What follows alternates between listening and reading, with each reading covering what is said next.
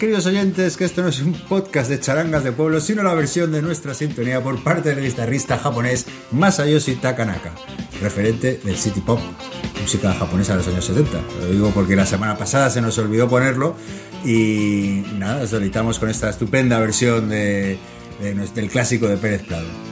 Y nada, y esperamos que entréis en calor porque hoy tenemos un programa con mucha mandanga rica. Así que vamos allá y bienvenidos al episodio número 20 de Qué rico el mambo, un podcast donde divagamos de juegos de mesa modernos.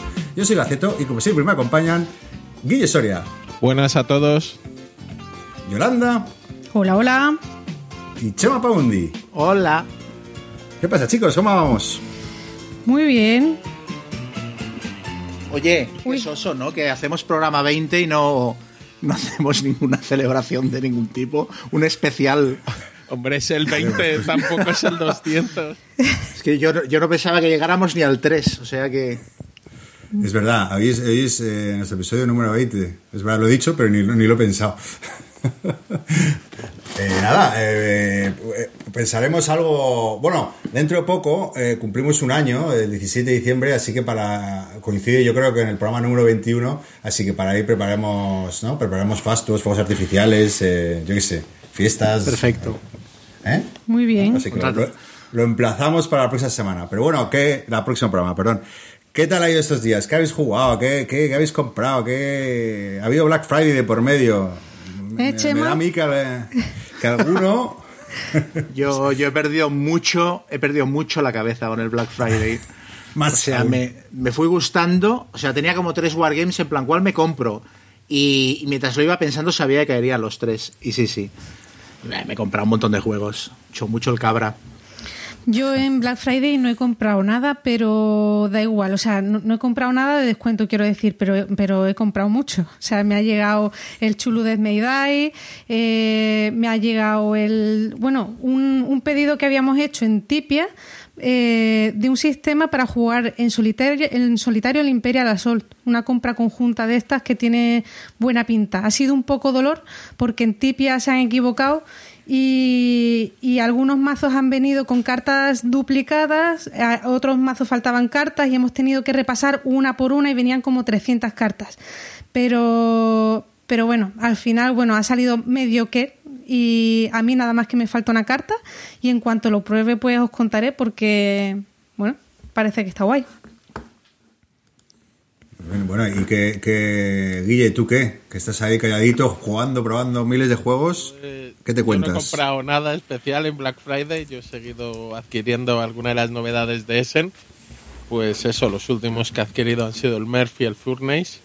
Y luego he ido jugando a varios de los que me han ido llegando, que luego hablaremos de ellos. Pues eso, tipo Tawanten You, el Billón de Sun. Eh, bueno, estas cosillas que han salido en Essen, pero ofertas no. La verdad es que cada año soy menos de comprar ofertas de Black Friday porque me lo compro antes y luego te acabas comprando cosas que nunca llegas a jugar. Mira, yo estaba mirando las fotos porque ni me acordaba. Yo me he comprado el Claim Pocket, el 1 y el 2. El Welcome to. Eh, un juego que me entró por, por, los ojos se llama Tranquility, que ya lo, ya lo reseñaré cuando lo, haya jugado más. Eh, ¿Qué más? Eh, el Funko de, de los Funkovers de, de, de, Parque Jurásico. La caja grande y la caja pequeña. El Funkoverse de un, un bicho que se llama The Kool-Aid Man, que es, un, es una especie de jarra de ponche de refresco que hacía anuncios en los años 70 en Estados Unidos, que era muy famoso en la tele. Imprescindible. Sí, sí, a mí no lo conoce ni Blas, pero es que tiene la habilidad de atravesar muros. Ah, y dije, este lo, lo, tengo que tener. El kool es una bebida similar al tank, de estas que se hace con polvo mezclándolas con agua. Sí, sí, sí. Y luego, aparte de eso, eh, el Tulu Confidencial, que es un juego de rol. Eh, y luego dos Wargames de evento nuevo que estaban de oferta, que siempre había querido tener alguno y son carísimos. Y los vi a mitad de precio y dije, para adelante. El Leningrado 41 y el, el Bloody Monday y luego otro que se llama Crowbar, que es un wargame solitario que hace tiempo que le tenía el ojo echado, pero que era carísimo y también. Y, a ver, yo sabía que eran muchos, pero no, no eso, ¿eh? No, no, yo, o sea, ha sido muy loco el tema, porque además me libré de un par de Kickstarters y es como si tuvieras la excusa emocional y, y, ¿Y qué significa te libraste? O sea, Pues que salté en el último minuto y dije, a la mierda. Saltaste. Y entonces, como te, me he ahorrado 200 euros por un lado, dije, hombre, pero esto no puede ser. Muy bien. Yo, yo poquita cosa también. Solo me he comprado ahí eh, no, el Sumatra. Eh, sí, ¿no? El Sumatra es, ¿no? Sí, sí, de, de Inicia. Y poquita cosa. Y luego he tenido un, un- un- un episodio fatídico con Kickstarter. No sé si no sé si recordáis que os comenté, había entrado en su día al, al Lord of Vegas. ¿Os suena ese? Y, Sí. y- y nada, me ha pasado estos casos surrealistas. Eh, hice el, el truco de Yol de esperarme, no, no estaba seguro, o, o se me pasó, creo, el Kickstarter y me metí con un eurito después, ¿no? Al pledge, o, o- o no sé si directamente me metí al pledge final. Y nada, recibí un, un amistoso mail diciendo que era de los 150 afortunados que se ha quedado sin juego. Hostia. ¿Y eso? Porque, porque ellos, eh, bueno, eh, eh, la campaña era para expansiones del juego, ¿no? Y, y también pensé yo que la reedición del base, que es el que a mí me interesaba, el juego base, y si luego ya me gustaba, pues pillaba otro. Entonces parece ser eh, que, que su, su distribuidora o lo que sea, bueno, ellos pensaban que tenían 1500 juegos base, eh, no, perdón, 3.000 juegos base y resulta que solo tenían la mitad, que se habían confundido con los datos, o sea, no habían cotejado datos y madre mía, pero ¿cómo una empresa no puede saber lo que tiene?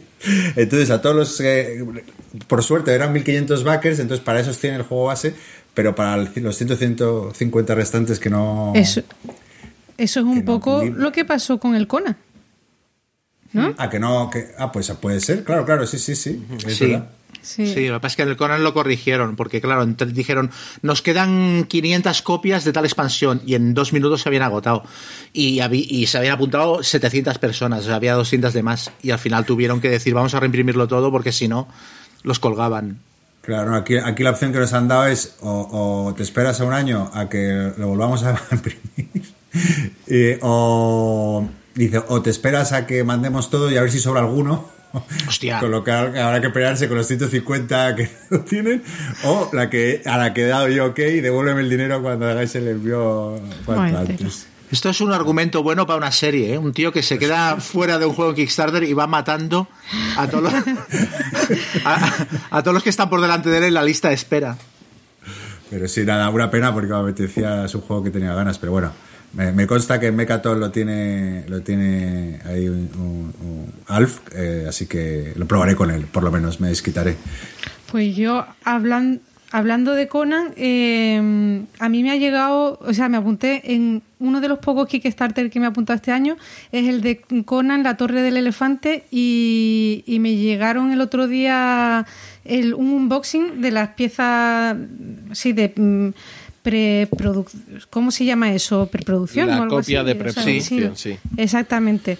Y, y bueno, tiene una pinta chulísima porque el juego es como las muñecas matrioscas, que dentro de la caja del juego vienen cajas cada vez más pequeñitas, que eso cuando lo despliegues, lo que vas a hacer es ir formando la torre. Cada mm, nivel que te vas pasando en el juego es un piso de la torre. Y cada vez que te lo vas pasando, pues lo vas construyendo hasta que llegas al, al último. Y tiene una pinta, por lo menos, de ser diferente y especial y tal, muy chula. Que no sé luego como juego qué tal será, pero bueno, las ilustraciones también me han encantado. O sea, tiene muy buena pinta. Y, Sí, y nada, eh, me he apuntado a este y a otro más. O sea, nada más que me he apuntado al final a dos Kickstarter este año. O sea que me he contenido bastante. Ay, me ha apuntado hoy a uno, a última hora, sí, sobre la bocina, el Transcontinental. No sé si Ajá. Sí, lo vi, Suena- lo, lo vi ayer o sí. Porque dice que tiene unas única- mecánicas únicas de, de colocación de trabajadores. Esto, es- esto no, no- no se ha dicho nunca antes. nunca, nunca he dicho, "Oh, esto es para mí. Pero, ¿y dice que todos sus amigos lo han probado y les gusta mucho? ¿O Sí, sí, sí, sí, todo, sale Rado, salen todos, todos ahí diciendo Yurik, Yurik. Hostia, el, otro día hice, jugué, como me compré el Welcome, el Welcome lo compré con intención de jugar online y lo jugamos online, por había estado mirando listas de juegos que funcionan bien, jugados por Skype y tal, y funcionó muy bien, ¿eh? O sea, con un, mientras un jugador tenga el juego y vaya cantando las cartas que salen, es como un bingo. Un bingo, un bingo totalmente. es un bingo, pero nos divertimos mucho, Es ¿eh? muy guay. Funcionó muy, muy bien. Claro, Chema, que tú sigues aquí en Madrid, ¿no? Sí, en teoría el domingo me vuelvo para Barcelona, ya veremos si me dejan, pero sí, sí, sigo aquí. Eso no te gusta, reconócelo. Estás cogiendo el gusto. Bueno, pues eh, nada, si no si no tenéis ningún cotillito más o alguna cosa que queráis comentar, pues si queréis pasamos ahí al meollo. Con más dilación vamos a ir con las reseñas. Vamos allá.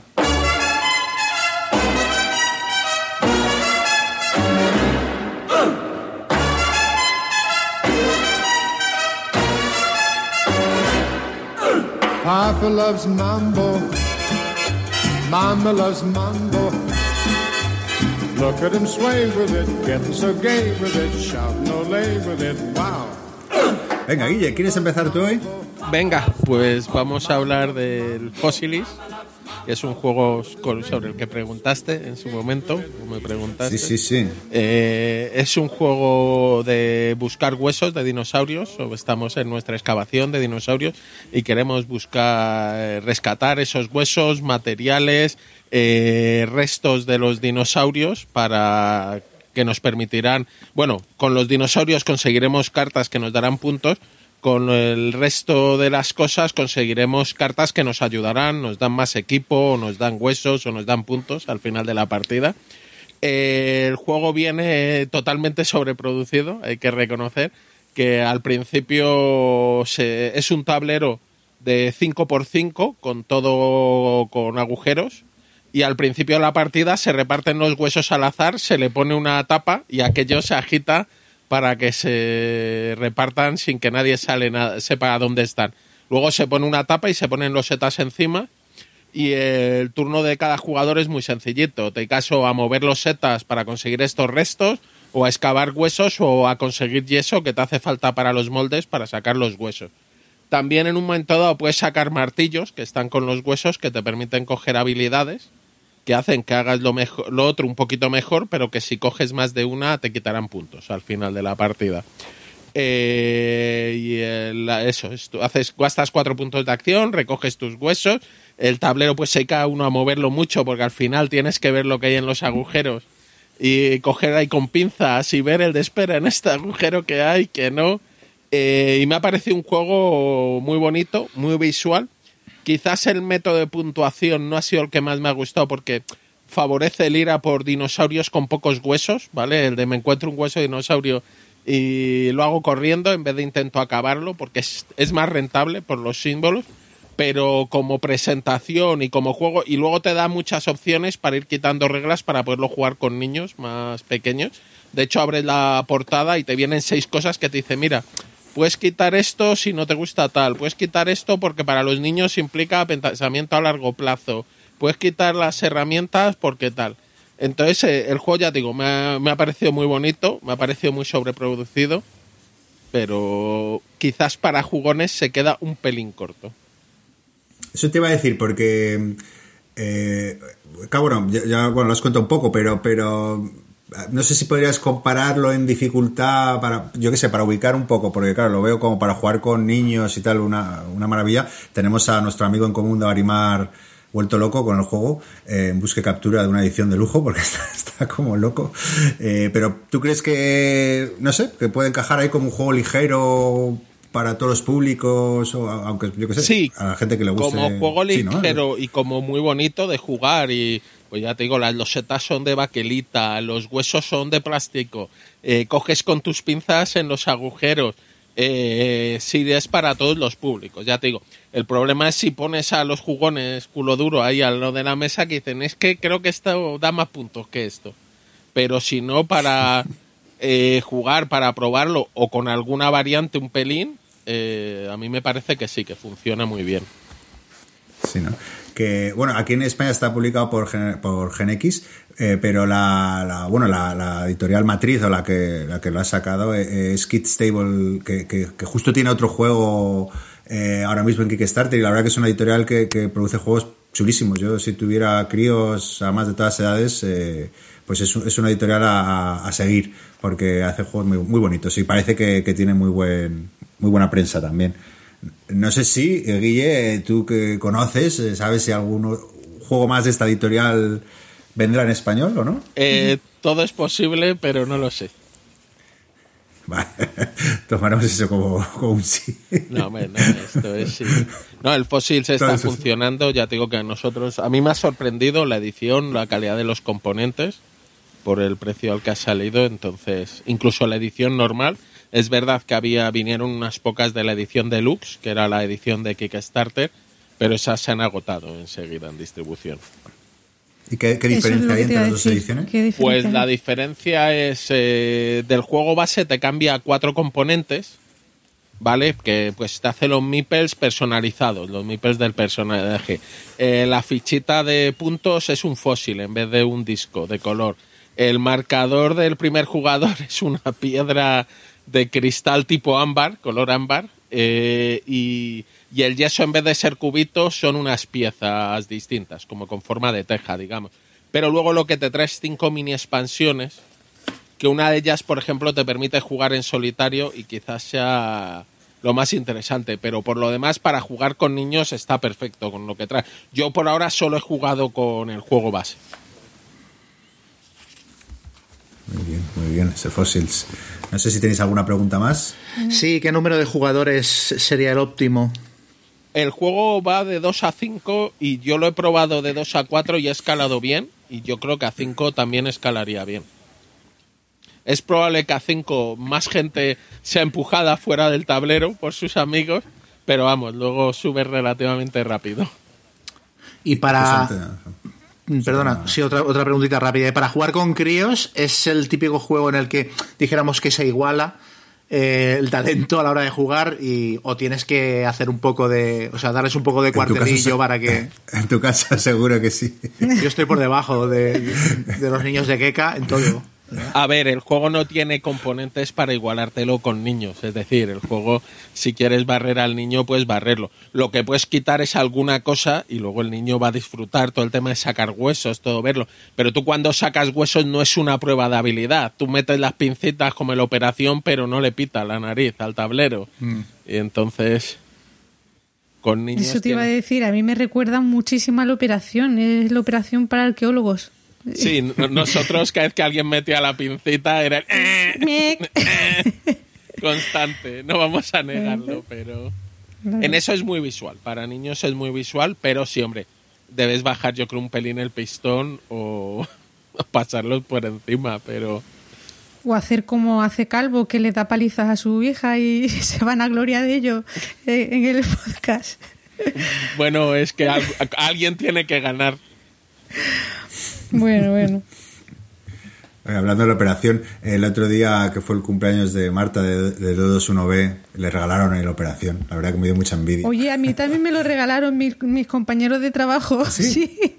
Firmada la caja por todos y ahí lo tengo. Muy chulo. ¿Las jugó Además, yo tengo un, un trauma infantil con eso porque me lo trajeron los reyes cuando era pequeña y cuando lo abrí pues le faltaban un montón de piezas, tenía, estaba rota la caja, era un desastre. Y claro, a los reyes no se les pueden devolver los juegos, me tuve que quedar con él tal como era, injugable. Y con la ilusión, sí, sí, con la ilusión que me hacía. Y entonces yo creo que algún día les debí contar esa historia a mis compañeros y al final me lo terminaron regalando. Yo en el, una vez cuando trabajábamos en, en, las oficinas centrales de Games Workshop limpiando un armario nos encontramos un Hero Quest precintado y entonces lo metimos en una subasta de Navidad. En plan, y un amigo mío me dijo, tú puja por él que yo lo quiero. Y pujé hasta los 100 euros. Y cuando se lo di, ya, tómale el Quest. Resulta que estaba retractilado y le faltaba la mitad de las cosas. todo desgastado, los bloques estaban apuntados con partidas. Lo que pasa es que alguien lo había retractilado, pero en realidad estaba hecho una mierda. Fue como cuando abrieron la caja fuerte del Titanic, que había papeles mojados dentro. Lo mismo. Bueno. Pues nada, Yoli, si quieres eh, empezar ahí con Venga, sí, voy yo. Yo voy a hablar del Wild Space. Es un juego que sacó Trangis hace un tiempecillo y es un juego que, que es todo condensado. O sea, eh, el tiempo de partida, o sea, la duración de partida, el tamaño de la caja, las reglas, las acciones disponibles que tienes durante el juego, todo súper condensado. Pero cuando lo juegas, parece que has jugado un juego grande.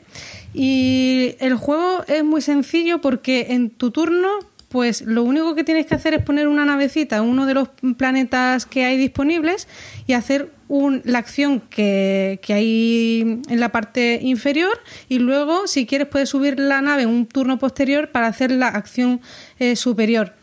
o irte mejor a otro planeta, bueno, ya vas decidiendo tú. La cosa es que las acciones son tan sencillas como robar de una a tres cartas normalmente o jugar una sola carta. Y tienes 10 acciones como esta en todas las partidas. Y lo normal es, bajar como una, para hacer una partida más o menos buena, como unas 15 cartas. Entonces te tienes que buscar las papas para combar mm, todo lo que puedas. O combas o mueres. O sea, no hay otra opción. Entonces, bueno, cuando juegas una carta, normalmente esa carta, si lo haces bien, te va a permitir jugar otra y esa otra jugar otra y así. Lo que pasa es que te piden unos requisitos que tienes que ir pagando y entonces de lo que se trata es de programar muy muy bien tu turno para no para, para poder hacerlo bien y en un turno que en un principio solo era bajar una carta, pues terminar bajando a lo mejor cuatro o cinco si, si haces las cosas bien. Total, que me recuerda mucho al Rey eh, for the Galaxy, eh, o sea, salvando las diferencias, pero tiene muchas cosas parecidas en el sentido de que las cartas tienen muchísimos iconos, eh, la programación mental que tienes que hacer con, en tu turno, que cuando juegas cartas normalmente tienes que pagar también con cartas al, al jugar y y bueno, y, las sensaciones al final, pues no sé por qué, pero a mí, o sea, me, me recuerdan ambos juegos.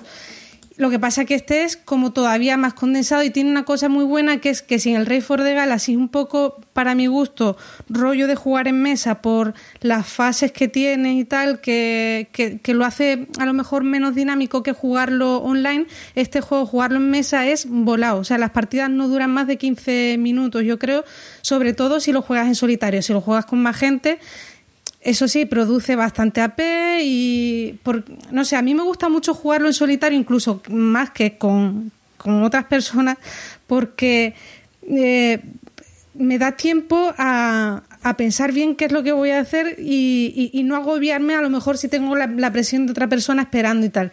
Porque es un juego muy dinámico, o sea, tu turno es, pues eso, o robar carta o jugar carta y listo. Y, y, luego, bueno, pues los puntos de victoria al final de la partida eh, se van a hacer pues, colección, pues por colecciones de, de, cartas que hayas bajado. Hay diferentes tipos de cartas, que si un oso, rinoceronte, búhos y tal, y los puntos de victoria son por colecciones que hayas hecho, también por una serie de cartas que te dan puntos de victoria directos y por otro tipo de cartas que son misiones que lo que hacen es darte puntos de victoria por condiciones que hayas cumplido. Entonces se hace ahí una combinación brutal que es chulísima. Y nada, a mí me ha encantado este juego, pero muchísimo. Yo diría que de lo mejorcito así en tipo filler que he jugado en, en este año. Sí, yo lo, he jugado y también me, me ha gustado mucho. Es, es, un, es que es un juego ahí que, va, que va con un tiro y, que para lo que ofrece, ¿no? Lo, ofrece, o sea, digo que son 30 minutos, 20 minutitos, pero que te mantienen ahí súper metidito, buscando el set collection si te interesa, viendo lo que, lo que tiene el otro para ver qué coges, qué no coges. No, yo el juego también lo he jugado. Me gusta mucho la estructura de los combos, pero es un juego que veo que para uno o dos jugadores, como juegues mal, la gente se puede quedar, es propenso a la P, a intentar combinarlo y se puede hacer muy largo, ¿eh? con más jugadores para lo que ofrece. Sí, bueno, de hecho es lo que decía yo, ¿no? Que mira, a yo le gusta jugarlo en solitario, pues eh, es verdad. A, que el modo solitario está, está muy apañado también. Yo también lo probé y me, gustó. Pero sí, yo sobre todo lo, lo jugué a, uno, dos y tres. Y a, sí es verdad lo que dices tú, Guille, que a, a, dos esta, esta me encantó, por ejemplo. Más pim pam pum, pim pam pum. Sí. Y más controlado lo que va haciendo, intentando ver qué, que, se le interesa, que no, que, le quitas, que no. Yo que sé, está. Y luego el entender tiene un poquito de dificultad. Los iconos al principio no son los más intuitivos del mundo, pero luego más o menos cuando se aprenden es relativamente fácil.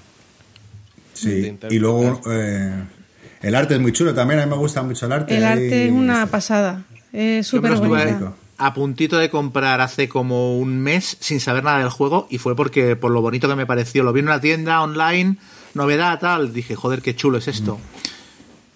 Mm. Pues mira, ese para jugar también, Chema, con, con los críos de Keka, que son, ¿no? Que ya son más. O sea, que no son, no son niños, sino que ya son preadolescentes.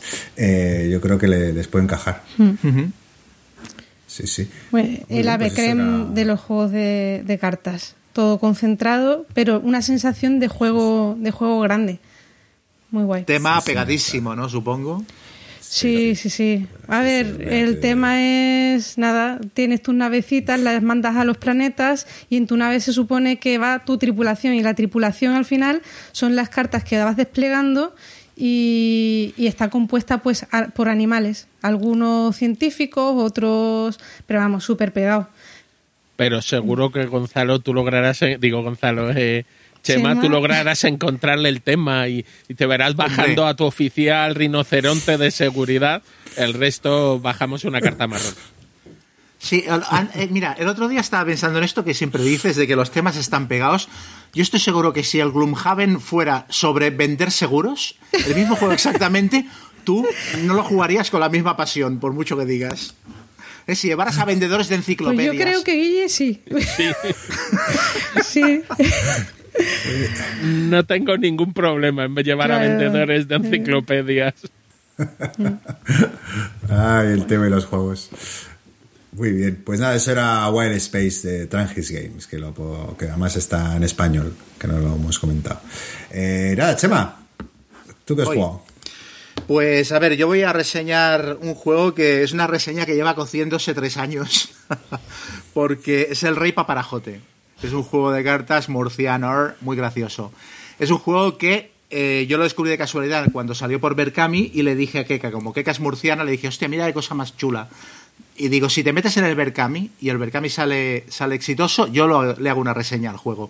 Y entonces ella se metió, el Berkami salió y bueno, tres años después aquí estoy haciendo la reseña porque bueno, se me han juntado cosas, ¿no? Eh, entonces estoy hoy como cumpliendo una deuda. Eh, es un juego de cartas que yo le llamo el, Netrunner Monger, porque tiene una mecánica que a mí me recuerda al Netrunner, aunque en realidad se parecen como un huevo a una castaña. Es un juego cuya temática es, bueno, mezcla todo el saber popular, las costumbres y los personajes famosos de Murcia en un juego de cartas. Y entonces el trasfondo es que los paparajotes, que son una comida típica murciana, no sé si la, conocéis. Paparajote. Yo lo, aprendí ayer, te lo prometo, ayer, antes de ayer, que estaba con Luis Flay, que su chica eh, tiene una casita de Murcia también, y en Águilas. Y no sé por qué estamos hablando de platos típicos de... Y yo, ¿qué coño tiene Murcia de plato típico? Me dijo el paparajote. Paparajote, coño. Y ahí me explicó lo que era, que era, ¿no? Como unas hojas de, limón. hojas de limonero rebozadas con harina y huevo y, le echan azúcar y tal. Entonces, claro, es cojonudo porque... Limonero? Sí, sí, entonces tú lo que te comes es el rebozado. O sea, una vez está hecho, tú lo coges por una puntica, te lo metes en la boca y ras. Y, te comes lo de fuera. O sea, lo rebozas para poderte comer el rebozado. Muy bueno el concepto. Es casi dadaísmo. Entonces, bueno, pues el juego parte de la base de que los paparajotes cobran vida y entonces quieren dominar Murcia y por extensión el mundo. Y entonces las cositas de la huerta que son los tomaticos, las, pericas, los limones, también cobran vida y van buscando personajes famosos de la historia de Murcia para crear una especie de ejército de resistencia y enfrentarse a los paparajotes e impedir que dominen el mundo. Que luego todo esto no importa una mierda en el juego, porque juegas con un mazo de cartas común, vas robando y entonces tú juegas un paparajote y juegas también un personaje de otra facción, o sea, da un poco lo mismo. Lo que tienes es que derrotar a los rivales y hacer puntos de victoria. Tienes que hacer cuatro puntos de victoria y los puntos de victoria se hacen con cartas de territorio. Hay algunas cartas de... hay varios tipos de cartas. Hay criaturas, hay eh, objetos mágicos y tal que son como encantamientos, hay cartas instantáneas y luego hay territorios, que son los que te dan los puntos de victoria. Hay algunos territorios que tienen reglas especiales y otros que dan uno o dos puntos de victoria. entonces, eh, la gracia del juego y lo que me recuerda a Netrunner es que tú los territorios los pones en juego boca abajo y los proteges con criaturas. ¿no? Pones una criatura delante, pero el territorio está boca abajo. Y tú juegas criaturas de la mano también para atacar los territorios del contrario y él los defiende con la criatura que tenga delante. Entonces se produce un combate que también tiene un elemento parecido al, al Cosmic Encounter en el sentido de que los demás jugadores que no están implicados en el combate pueden meterse y aportar cartas para uno u otro bando. Entonces está el rollo de quejarte de hoy que estoy perdiendo, ayúdame, que si no le pegamos a este gana y tal. Y una vez te has pegado contra la criatura del otro, si la derrotas, entonces te llevas, revelas la carta de territorio y te la llevas. Y la, la guasa y lo que me recuerda en el runner es que hay territorios que son trampas. Hay territorios que les das la vuelta y se activa una regla especial que lo que hace es pegarte un sopapo, ¿no? Hay una que es la más típica, que es el, el, campo de golf, que es muy gracioso, que es que cuando revelas un campo de golf te lo tienes que poner encima de una de tus propias cartas de territorio. O sea, han construido un campo de golf en Murcia, construyen campos de golf por todas partes, y entonces te tapa tu, una de tus, uno de tus territorios y te jode la regla especial que tenía ese territorio o el punto de victoria que te daba. Chama, estoy muy decepcionado contigo. ¿Por qué? Porque con lo temático que eres tú y hablas de, de que es un juego de, de, personajes típicos murcianos y no nos has descrito ninguno. Está no, no, es Reverte, ahora está, voy, ¿quién está? Ahora voy con eso, ahora voy con eso. El juego no tiene más que lo que os he contado, ¿eh? Entonces, la gracia del juego es que está el, es el world building que hicieron para crearlo. Está metido todo lo murciano típico, está metido en el juego. Entonces, por ejemplo, en territorios está el Teatro Romano, el puerto de Cartagena, el río Segura, la huerta de Murcia, tal. Y luego de personajes te encuentras, eh, bueno, el rey Paparajote, Escipión el africano, soldados romanos, Juan de la Cierva, Aníbal, Paco Raval, Ana de las Vías, que es la activista aquella que, que se enfrentaba, bueno, que, que, protestaba cuando todo el tema del soterramiento del ave. El capitán Reverte, Pérez Reverte, que aparte las cartas tienen, son como las cartas de Magic, que tienen texto de reglas y luego tienen texto, texto de flavor, ¿no? De trasfondo. Y en la carta de Reverte pone yo no tengo ideología, amigo mío, yo lo que tengo es biblioteca. Es una frase que dice mucho él, me parece buenísimo. Pues eso, o sea, Camacho, que está dibujado, incluso tiene las, la, Con el- el sudor en la ahí. camisa, las cositas de la huerta, el zarangollo, hay monstruos fantásticos también y mitológicos. Eh, y luego hay cartas que son objetos, eh, pastelico de carne, chorrico de limón, diccionario panocho, la cruz de Caravaca. Entonces, claro, el, o sea, la mezcla de jugar un juego que tiene un punto monger, pero en realidad funciona, está bien, es muy fiestero y es muy caótico, pero funciona con el rollo de montarte una, una historia jugando a las cartas de Me- Pérez Reverte y, y lleva la cruz de Caravaca y te pega con ella y tal, es, es mucha risa. Yo lo he jugado, el juego en teoría es de 3 a 5 jugadores. Yo lo he jugado también a 2 y a mí me funciona. Es un toma y daca muy directo, muy incontrolable, pero me parece que funciona bien. No sé exactamente por qué, no, por qué en la caja no, no pusieron que funcionaba de 2 a 5. Pero vamos, es el típico juego de cuanta más gente, más fiesta. Y luego tiene una expansión que la hicieron en un segundo Berkami, que incorpora Sí, pero- reg- reglas avanzadas. Sí, es la, la expansión se llama eh, La Picaza del Destino.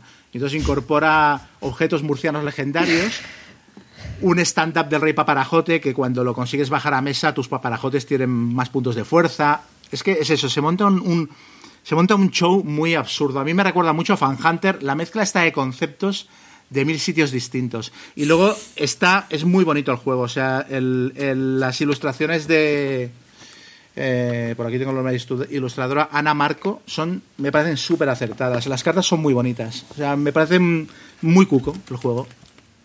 En Murcia eh, lo juega todo el mundo. ¿eh? Eso te iba a decir. Si, si, si ahí tuvo su. Yo no cuando- si go- pegó, pegó Yo ahí cuando Murcia, ¿no? estuve en, la- en las jornadas Murcia Juega el año pasado, había demostraciones, están todas las mesas llenas de gente jugándolo. O sea, es, ahí está pasada, es el Magic de Murcia. Oye, no sé si lo has dicho porque me he desconcentrado un momentito que estaba mirando una cosa en el móvil, pero eh, esto, o sea, ¿lo sacó alguna editorial? Eh, Bueno, creo que lo sacaron, creo que fue el primer juego de la, de la editorial. No tengo en la caja que tengo aquí, es que tengo la caja de la expansión que viene todo metido dentro y no, eh, no me viene el nombre de la editorial en la caja. Pero ahora os, ahora os lo miro, porque aparte sacaron otro juego de goblins en una mazmorra, algo así, que ha tenido bastantes buenas críticas. O sea que os lo miro y os lo digo. Vale. Pero bueno, eso es el, eso es el Rey Paparajote, un juego que la gente debería conocer más. Te dan ganas de. O sea, te dan ganas de conocer más sobre la historia de Murcia. No, no, de verdad. Pero además es que. O sea, es tan rico a nivel de eso, de construcción de mundo, que te molaría. A mí me gustaría que hicieran un juego de tablero o incluso un juego de rol, con todo lo que han generado para hacer el juego de cartas, porque yo, yo creo que da de sí. Vamos, Chema. Chema, sí, sí. eh, es- es- Hablo es con ellos y les propongo. es- exacto, tu regalo sorpresa tema. para Keka para, yo qué sé, para el próximo año. O una expansión del Fan Hunter en el reino de Murcia. Bueno, eso está planeado, ¿eh? Una, una expansión de Fan Hunter ambientada en Murcia, que aparte ellos evidentemente saldrán en los créditos porque son una, vamos, una influencia. Una influencia, clarísima. un referente. Sí, sí. No, no, yo metí, yo, uno de los motivos por los que metí Fan Hunter en la nueva edición de... Ay, En Fan Hunter, Murcia. Metí Murcia en la nueva edición de Fan Hunter como ejemplo de- del lugar donde ambientan las partidas fue por, por influencia del Rey Paparajote. Dije, hombre, Esto lo tengo que meter por algún lado. Le voy a preguntar eh, así de amigos, bueno, amigo cartaginés, amarillo, 114, que, que es de la. Debería tener de la una, zona. una carta él. Debería tener hermanico, sí, hermanico. Va dando Frodo, que tiene más hermanicos el cabrón. Muy bien, pues eso era el rey paparajote. Muy buena, Chema, muy, muy original, ¿eh? hay que decirlo. Bueno, pues yo, eh, no sé si os acordáis de, de una noticia hace unos años de, de un chico argentino que, que le hizo creer a, a su, a su chica que, que estaban asistiendo a la boda de un amigo en común pero en realidad lo que estaba acudiendo, o sea, era una sorpresa y en verdad era su propia boda. No, no sé si os acordáis de esa noticia, ¿no la visteis? No. Bueno, pues el, el- el juego que voy a reseñar me ha provocado el mismo shock que una boda sorpresa esta, ¿no? Eh, me refiero a Break the Code, ¿no? Que es un juego de deducción eh, donde el objetivo básicamente es tratar de, de deducir los códigos que oculta el resto de jugadores tras sus pantallas, ¿vale? Eh, es un juego donde hay 20 fichas, ¿no? De, numeradas del 0 al 9. eh, dos fichas por número, es decir, hay dos ceros, dos unos, dos doses. Una con un fondo blanco y otra con un fondo negro. Y menos los cinco que tienen fondos verdes. ¿Y, y cómo va la cosa? Bueno, aquí voy a diferenciar entre dos jugadores y tres y cuatro porque cambia un poquito. A dos jugadores, cada jugador coge cinco fichas y las pone detrás de su pantalla, las ordena en color ascendente, ¿vale? Y, bueno, el objetivo es adivinar el número o sea, eh, y el color de- del rival, ¿vale? Y a tres jugadores, pues hay unas fichas en el centro, cada jugador aparte tiene sus fichitas y lo que hay que adivinar son los números del centro, ¿no? Entonces, para poder adivinar los números del centro, tienes que adivinar los de los otros jugadores. Y bueno, ¿cómo va el juego? Pues en, el tablero hay seis tarjetas con preguntas. O sea, hay un mazo de preguntas, pero en el tablero se ponen seis y en tu turno coges una y, preguntas, ¿no? Y los rivales tienen que responder. ¿Cómo son las preguntas? Pues, ¿cuánto suman tus números blancos? Y, y nada, tú tienes que decirlo, pues oye, ves cuántos números blancos tienes y dices, pues 13 o 12 o lo que sea. O cuánto suman tus tres fichas de más a la izquierda, ¿no? Las tres de los cinco números, tus, tres números más a la izquierda. O, dónde están tus fichas del número 5 y tú en tu pantalla dices en la posición A, la B, en la C, en la D. Bueno, un poco, un poco esa es la, la dinámica, ¿no? Cada, los jugadores responden y, y bueno, tú apuntas en tu hojita y haces ahí tus cábalas, ¿no? Eh, tachando números si crees que has averiguado algo, eh, deduciendo cositas y, y bueno, y, ya- está, no tiene mucho más. Cuando lo tengas eh, o cuando crees que has eh, adivinado el código del otro jugador o el código central en el caso de tres o cuatro jugadores, pues nada, dices si, si lo has adivinado o no. En el caso de que lo aciertes a, a dos jugadores, pues el otro jugador tiene una oportunidad también de, de, de intentar adivinar tu número y a tres o cuatro jugadores es diferente, si lo miras secretamente, si has acertado pues ganas y si no pues eliminado la partida. Y, y bueno pues eh, pues eso, un juego que me, que, que me ha encantado. Es, eh, no sé, me, me ha producido una emoción, más emoción yo que diría que el 90% de los juegos que, que juego durante todo el año.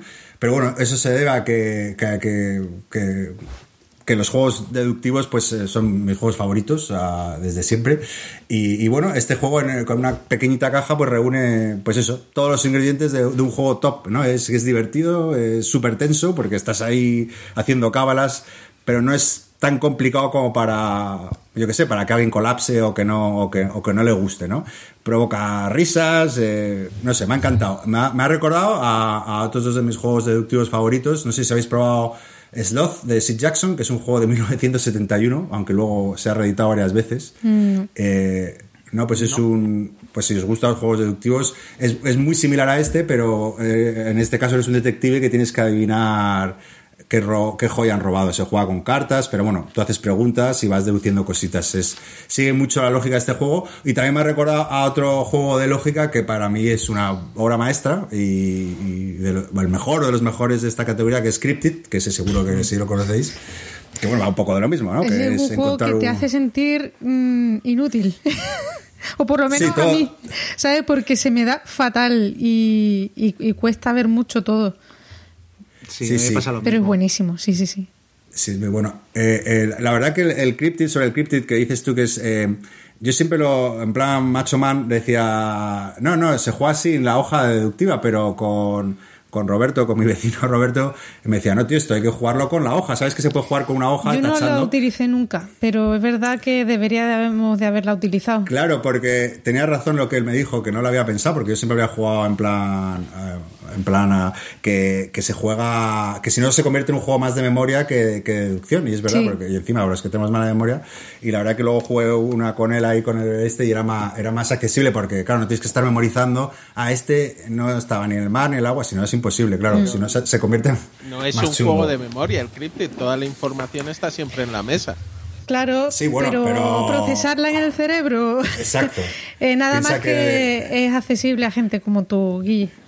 Exacto, piensa que algunos tenemos un procesador más. Sí, nosotros lento. tenemos el Pentium 4 todavía. Está bien. Exacto, exacto. Y con- Y, y este. Sí, perdón, no, termino. Que este, lo, lo- a diferencia de estos dos, que, a diferencia del Cryptid, por ejemplo, eh, este es mucho más accesible. Digo, no, no, no hay que tener tantas variables en cuenta, sobre todo a dos jugadores. A dos jugadores las partidas son 10 minutitos y. ¿Y, funciona bien entonces a dos?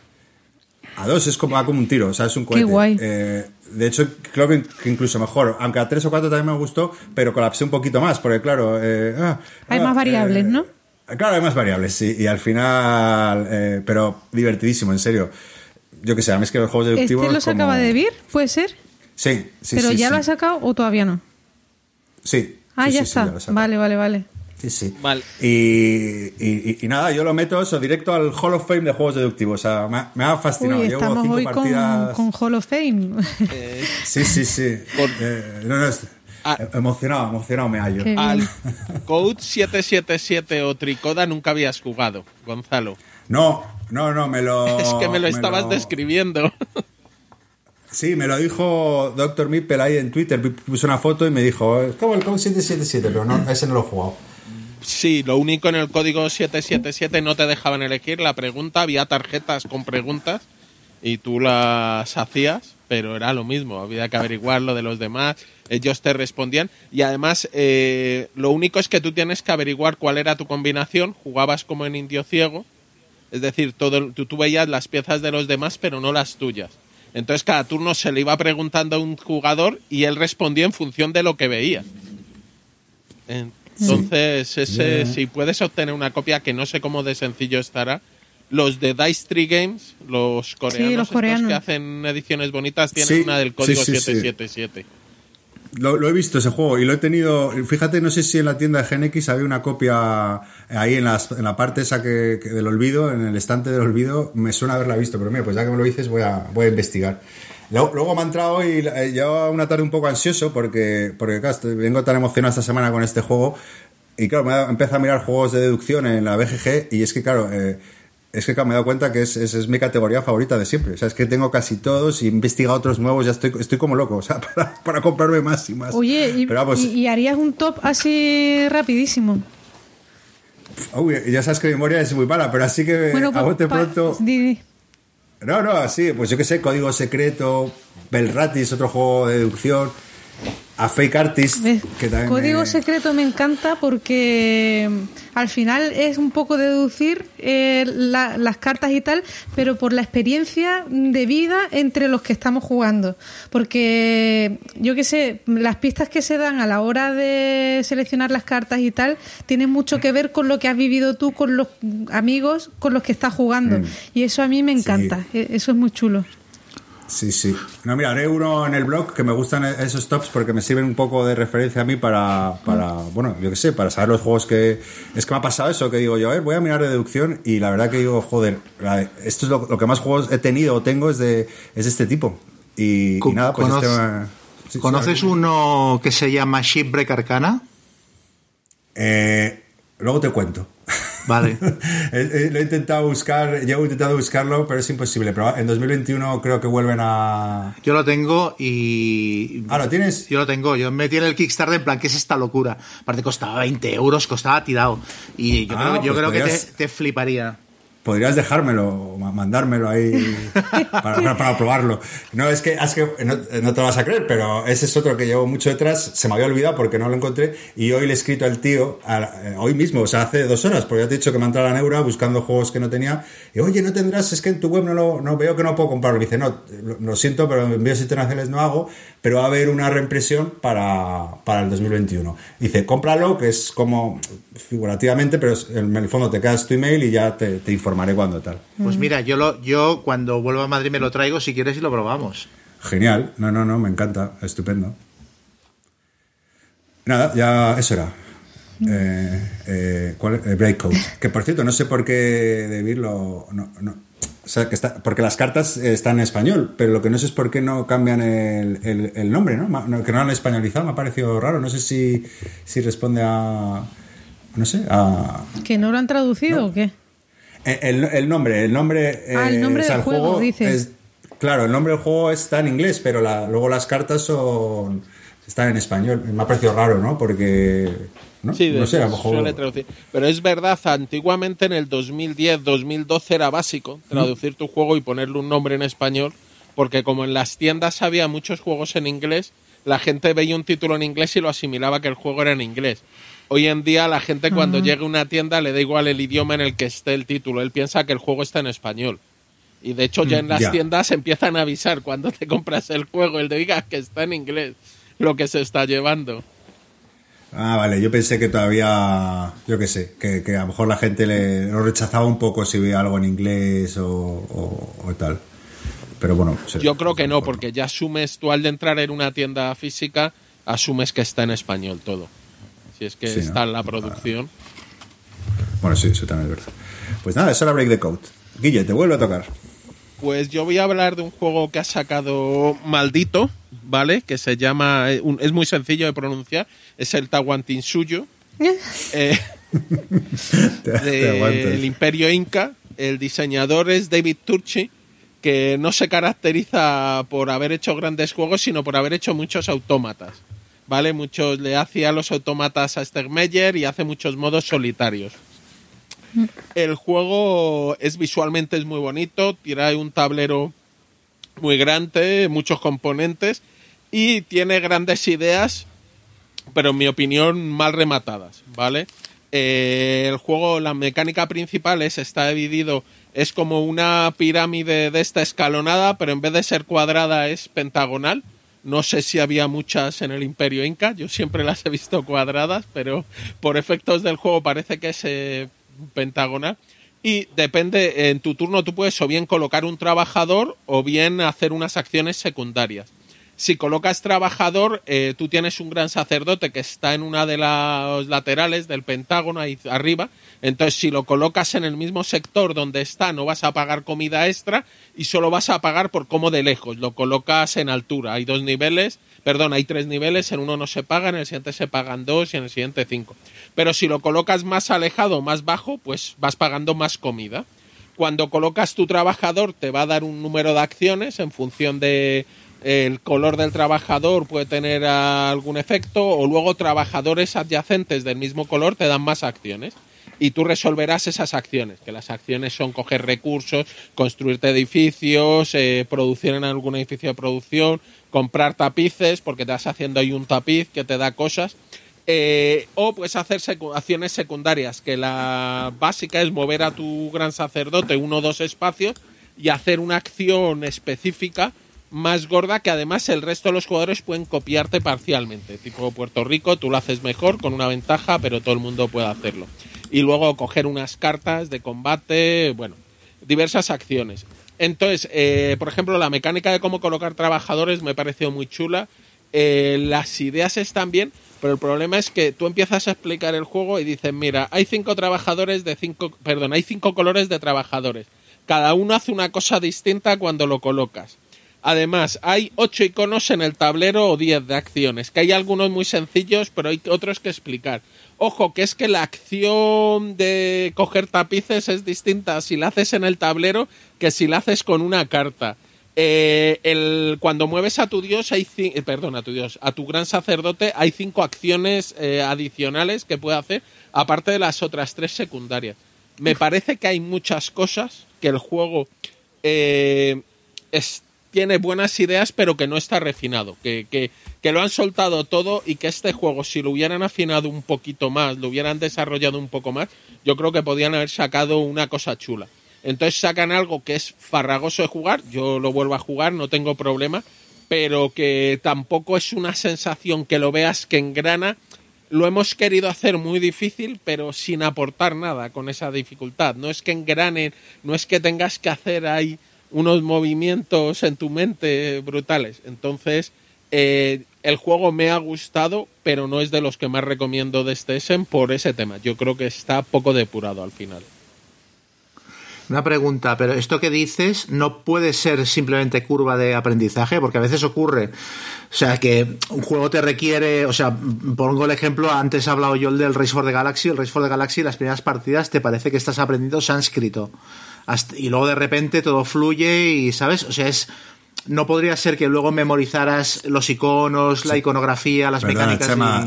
Estás hablando con Guille Soria. No sé si. No, eh, puede ser, no te lo niego. Yo he echado cuatro partidas, ¿vale? Al suyo y sí, las siguientes iban un poco mejor, pero ya te digo que me parece muy. Me parece un mal diseño. Que, que un mismo icono, si le pongo un martillito, ¿no? Me cambia como la, hago la acción de coger tapiz que luego cómo funciona, pues no se contó toda. Luego hay acciones de ir de guerra y de tal. Me parece que tiene muchas cosas y yo creo que en los euros de hoy en día tampoco hay que poner allí 100 opciones. De hecho, la ayuda de juego, por ejemplo, es un folio o una A4 por una cara con texto. Que llegas y dices, sí, está muy bien la ayuda, y dices, sí, tú, pero no es intuitivo leerme una A4 cada vez que quiera hacer una acción. Entonces, mm, sí, a lo mejor si el juego lo juegas mucho, eh, está bien, pero los juegos hay que hacerlos un poco más sencillos de entrada, porque por desgracia entran en nuestra vida, los vemos, los jugamos y si no hace clic, yo la frase te la puedo decir, en mis dos primeras partidas se habían comprado tres Tawantansillos, ¿vale? Dos se han vendido de esos tres. Yo conservo mi copia, pero todo el mundo probaba la mía y lo ponía a la venta. Es verdad que el de la tercera se lo compró al de la segunda, ¿eh? No, no vamos a negarlo, pero no sé, me parece, mm, me pasó un poco con el, el año pasado con el Trismegistus. Es que no hay que complicar tanto las simbologías, es que eso no es aportar al juego. Yo quiero, eh, en un Lacerda tú sufres porque no ves cómo conseguir recursos. En el Alma Mater sufres por ver cómo conseguir libros, pero no es el tablero el que está atacándote porque no lo entiendes. Entonces ahí me parece. Y bueno, en este juego ocurre una cosa que eh, recomendaría que no me gusta, pero bueno, es eh, vienen componentes de más, ¿vale? Vienen MIPES de más y además y dirás tú, qué bien. Y dices, sí, pero se juega con un número determinado de MIPES por los jugadores. Entonces, si yo mi primera partida voy a jugar a cuatro, lo que hago es abrir la bolsa de MIPES y, y tirarlo en la bolsa ponme una nota que puede que venga alguno de más. No te mojes diciéndome cuántos tienen que venir, pon que pueden venir nueve o más y vienen diez, pero dime una indicación que, que, puede que tenga que contarlos. Porque si no, no juego además el juego como tú lo has previsto, se juega un juego más largo. Pues yo estaba súper equivocada con este juego porque viendo el tablero y los componentes y tal, pensaba que era más fácil que el Tekenu, que es un poco de la misma, ¿no? Trilogía. Eh, Viendo el, tablero también no me parece. Pero es verdad que vi la hoja de ayuda el otro día, creo que se la vi a Isra y en Twitter y digo, ¿cómo? O sea, era eso lo que está diciendo Guille, un A4 completo. Era espantosa esa A4. Sí, sí, y qué bajona, ¿eh?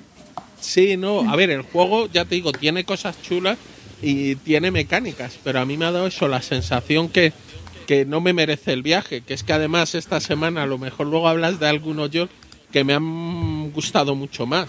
Entonces dices, pues este se ha quedado ahí y yo creo que si lo hubieran depurado un poquito más tiene muy buenas ideas. Pues nada, ese era Tewan. Te aguantan, sí, te aguanta el. Te aguanta, te aguanta tú. Atahualpa Yupanqui. ese, ese, ese. Eh, no sé qué le toca ya. A mí. A Yol. Voy yo. A Yol, vamos allá. Venga, yo voy a hablar del Villan de Sand. Eh, va a ser sobre todo unas primeras impresiones porque solo he podido jugarlo dos veces, pero bueno, creo que Guille lo ha jugado bastante más. Entonces yo creo que entre los dos podemos hacer ahí la reseñita. Eh, bueno, Villan de Sand es un juego, según reza en la caja, de civilizaciones espaciales, ¿vale? Que si lo pone Meyer, malo, pero si lo pone esta gente, no pasa nada. Total, que bueno, es un juego de civilizaciones, pero súper abstracto. Eh, el juego eh, lo que te dice, bueno, que la Tierra está colapsando y entonces te tienes que ir a otros sistemas a, a colonizarlos para establecerte ahí. Y te propone que en el tablero central grande desarrolles unas tecnologías y unas investigaciones, sí, pues sobre tecnologías y tal. Y luego en otro tablero más pequeñito lo que tienes es eh, un mapa de mm, sistemas eh, externos, ¿vale? A los que tienes que ir, eh, controlar sistemas y, y colonizarlos. Vale, bueno, pues el juego empiezas y nada más que tienes cuatro acciones disponibles. Entre ellas es pues avanzar en ese árbol de tecnología que es como lo diré, un, árbol, ¿cómo lo dirías, Guille? Un árbol tecnológico, ¿vale? Eh, sí, es un árbol como el del Civilization. Tú vas comprando tecnologías y luego salen encadenadas. Exactamente. ¿Qué es lo que pasa? Que cuando, a medida que vayas eh, avanzando en estas tecnologías, las vayas investigando, vas a tener acceso a otras nuevas y eso lo vas a poder ir configurando un poquito tú, ¿vale? Y a mí me ha recordado este aspecto al agrícola, que bueno, vas despejando cartas que te van a permitir hacer otras acciones. Eh, solo que aquí no es como en, agrícola, que en agrícola eh, mm, se revela una carta de acción nueva y todo el mundo puede ir a ella. No, aquí tienes que investigarla previamente para poder hacer las acciones que, que vienen descritas. Y bueno, también se, se desvelan al mismo tiempo una serie de eventos que le dan un punto a la partida muy chulo, ¿no? Eh, pues es un poco romper las reglas del juego con esos eventos y darte cosas o pueden ser incluso eventos negativos, creo que hay alguno y tal. Bueno, pues esa es una parte del juego y la otra es la del tablero este pequeñito con el que vas a ir con tus naves y vas a ir controlando sistemas y colonizándolos. Todo eso te va a dar puntos de victoria al final de la partida porque, bueno, el final de partida se desencadena al haber cumplido una serie de misiones, ¿vale? De, sí, de, misiones. Cuando en partida de dos jugadores se llega a la tercera, se termina la partida y el que más puntos de victoria haya conseguido, pues es el, es el que gana. Y mm, y bueno, y luego tienes una parte de gestión de recursos muy curiosa que me recuerda también a otro juego que es el Terra Mística, que es al ir eh, bueno, tienes un tablero individual con un montón de cajas que son recursos estándar, ¿vale? Y tú esos recursos los puedes convertir en población para eh, investigar las tecnologías o en, en, naves para llevarlos al espacio y poder colonizar, que bueno, es tu fuerza militar. Y al despejar todo, o sea, bueno, no los recursos, sino otros discos que hay ahí, pues en tu fase de producción vas a poder generar más recursos, más población y tal.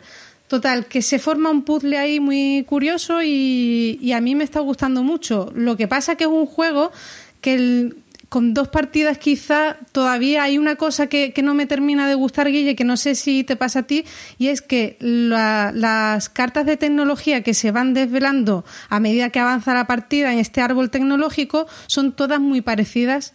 Yo pensaba que iban a ser muy decisivas eh, en el timing de la partida, de, de cómo iba a afectar al, al, a la partida y luego te das cuenta, o por lo menos a mí me lo ha parecido en estas dos primeras partidas, que no es tanto, sino que bueno, es una manera de ir avanzando, pero no aporta esa tensión que a lo mejor genera en, en una partida agrícola ese sistema. A ver, las tecnologías sí tienen una similitud para permitir que la partida fluya, pero según cuáles salgan, eh, puede cambiar mucho. Por ejemplo, hay una tecnología que te permite con una sola acción hacer tres naves.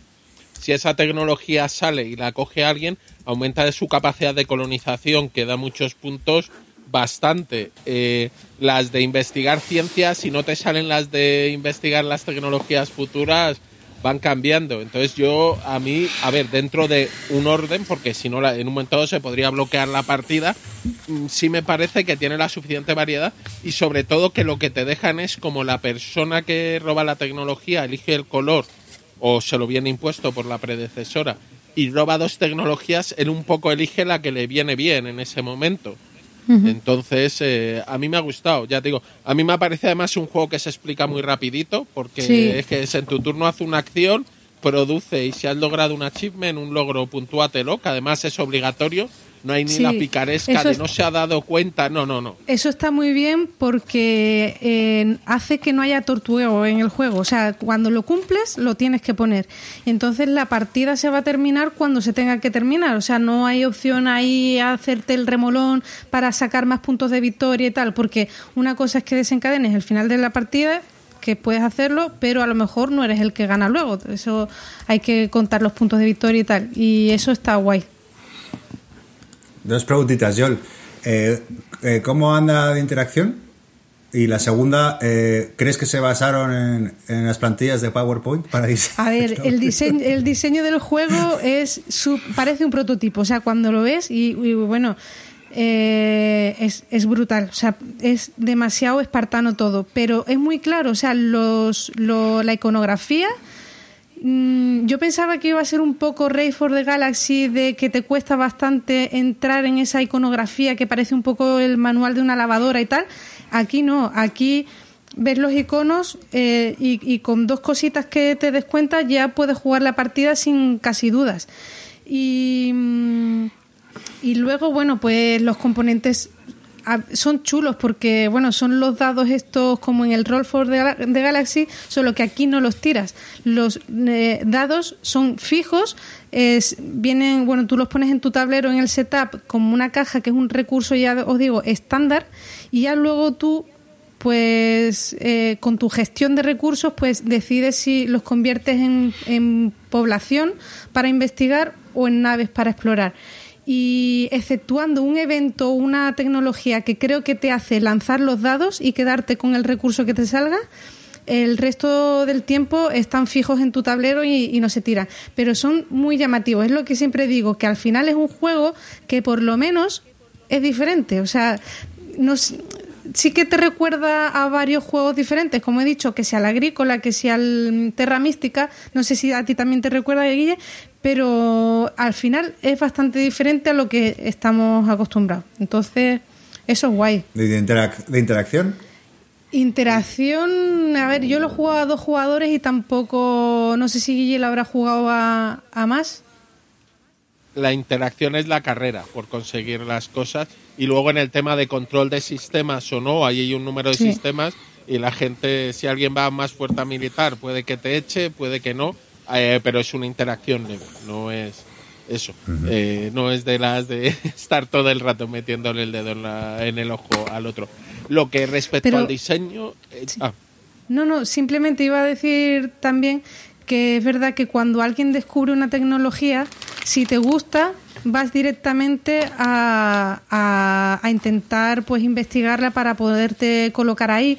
Luego, eh, cuando eliges una acción, luego en el siguiente turno tienes que elegir otra, no te puedes quedar en la misma, pero yo siento que siempre hay espacio para ponerte un poco donde quieras, porque incluso puedes repetir acción si esa acción tiene varios huecos disponibles. A lo mejor vas a tener que pagar más, pero bueno, vas a poder hacerla. ¿No?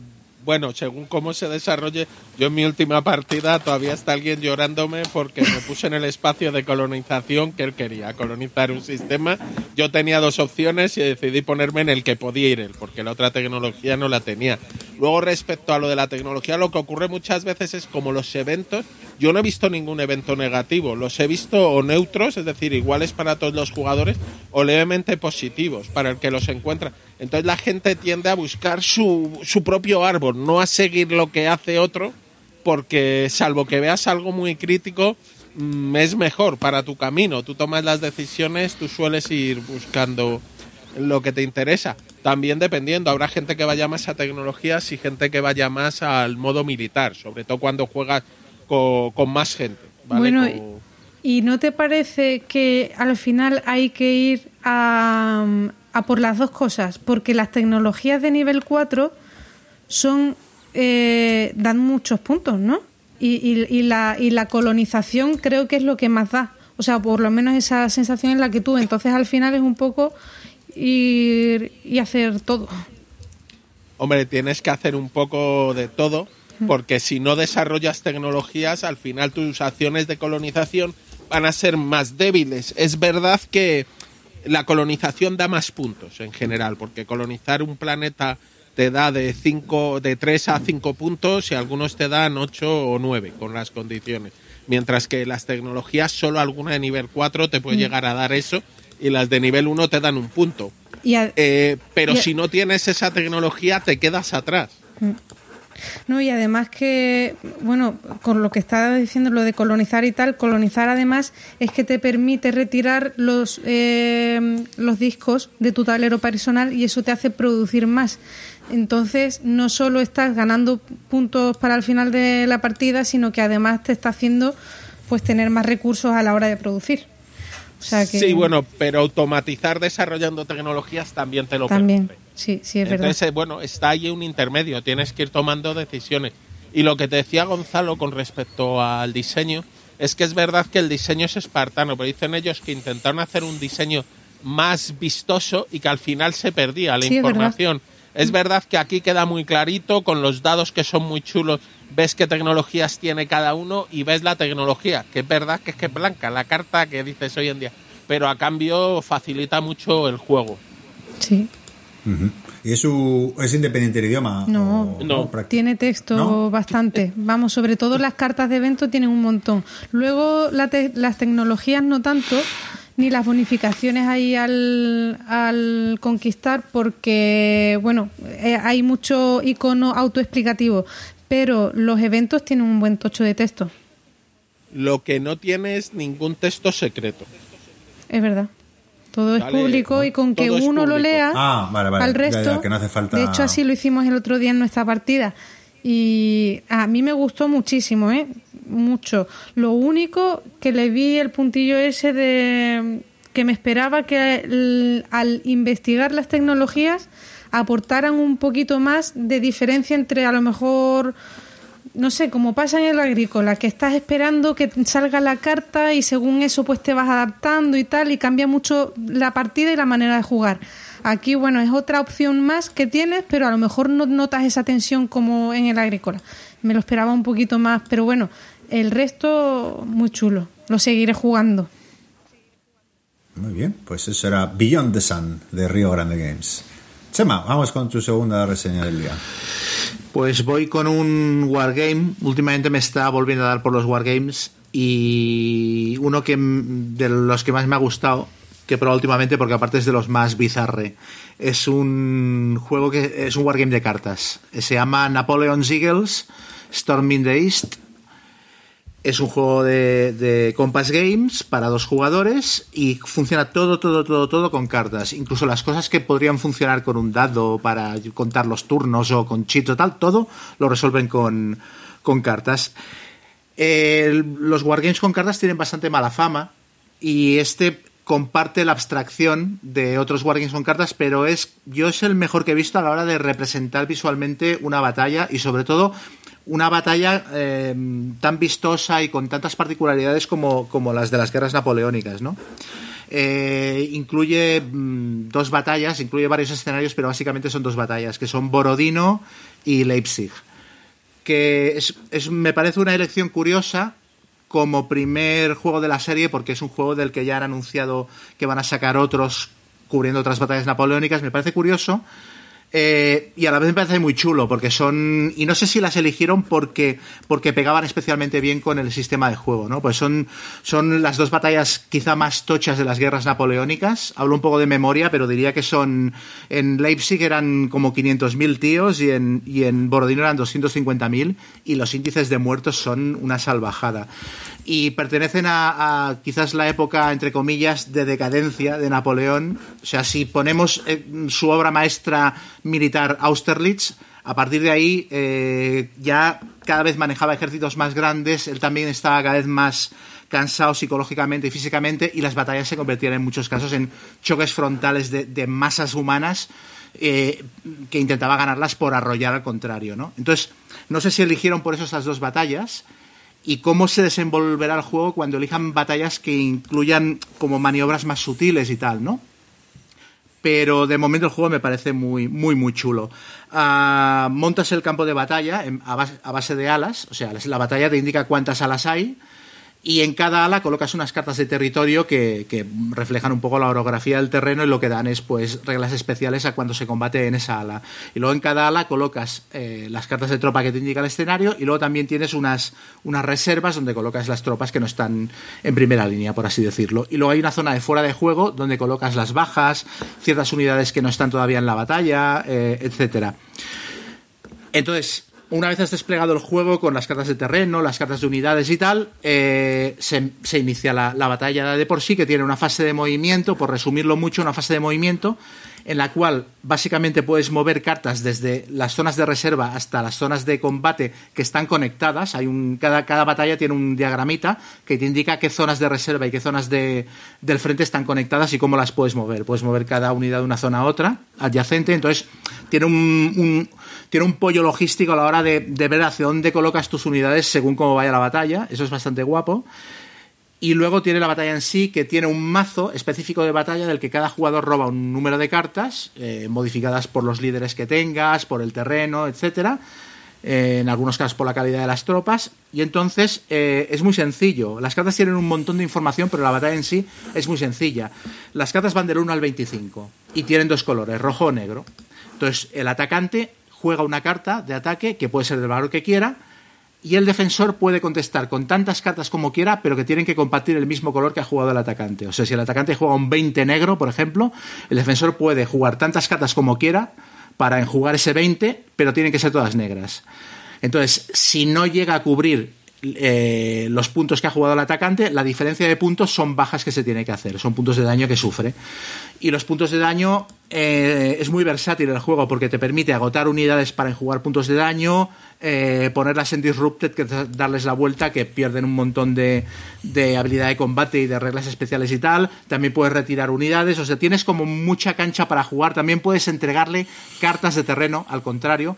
Las cartas de terreno las empieza teniendo el defensor por lo general y también enjugan puntos de daño. Y para enjugar puntos de daño le puedes pasar al atacante la carta de terreno, con lo cual indica de manera abstracta que ha conquistado esa, esa, colina o ese río o sea lo que fuera. ¿no?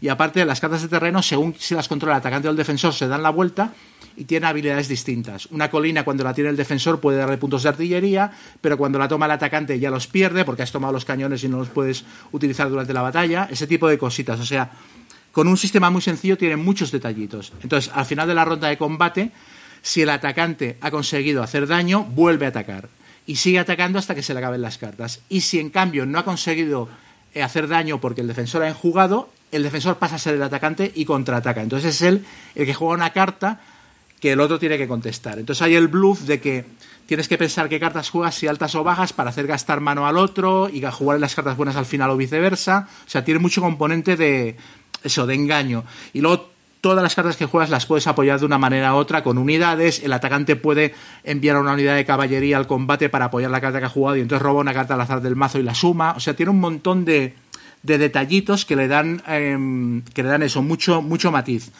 Tienes muchas decisiones chulas cada turno, porque el movimiento, cómo enjugar las bajas, cómo jugar las cartas, eh, si cargar con caballería en apoyo o no cargar, si disparar la artillería, eh, cómo recuperar las unidades, porque cuando, cuando te atacan eh, en una de las salas y tus unidades se retiran, tus unidades pasan a estar en la, en la reserva. Y entonces, cuando el otro ataca la reserva en el siguiente turno, en el siguiente impulso, si te hace daño en la reserva, entonces eso se convierte como en puntos de victoria, que es con lo que se gana la partida, ¿no? Entonces la gestión que hagas de las retiradas, de cómo enjugo daño con las unidades y tal, cada decisión son como microdecisiones que juntas componen todo lo que es el, el tapiz de la batalla de una manera, ya digo, muy abstracta, pero bastante peliculera. Es muy rápido de jugar. En una batalla corta la juegas en 30 minutos tranquilamente y una batalla larga como Borodino te puede llevar hora y media, dos horas. Eh, Leipzig todavía no lo he jugado. Pero, eh, o sea, es, es, el tipo de juego, aparte que es muy vicio, porque, porque es robar cartas todo el rato, intentar establecer combos con el terreno, tal.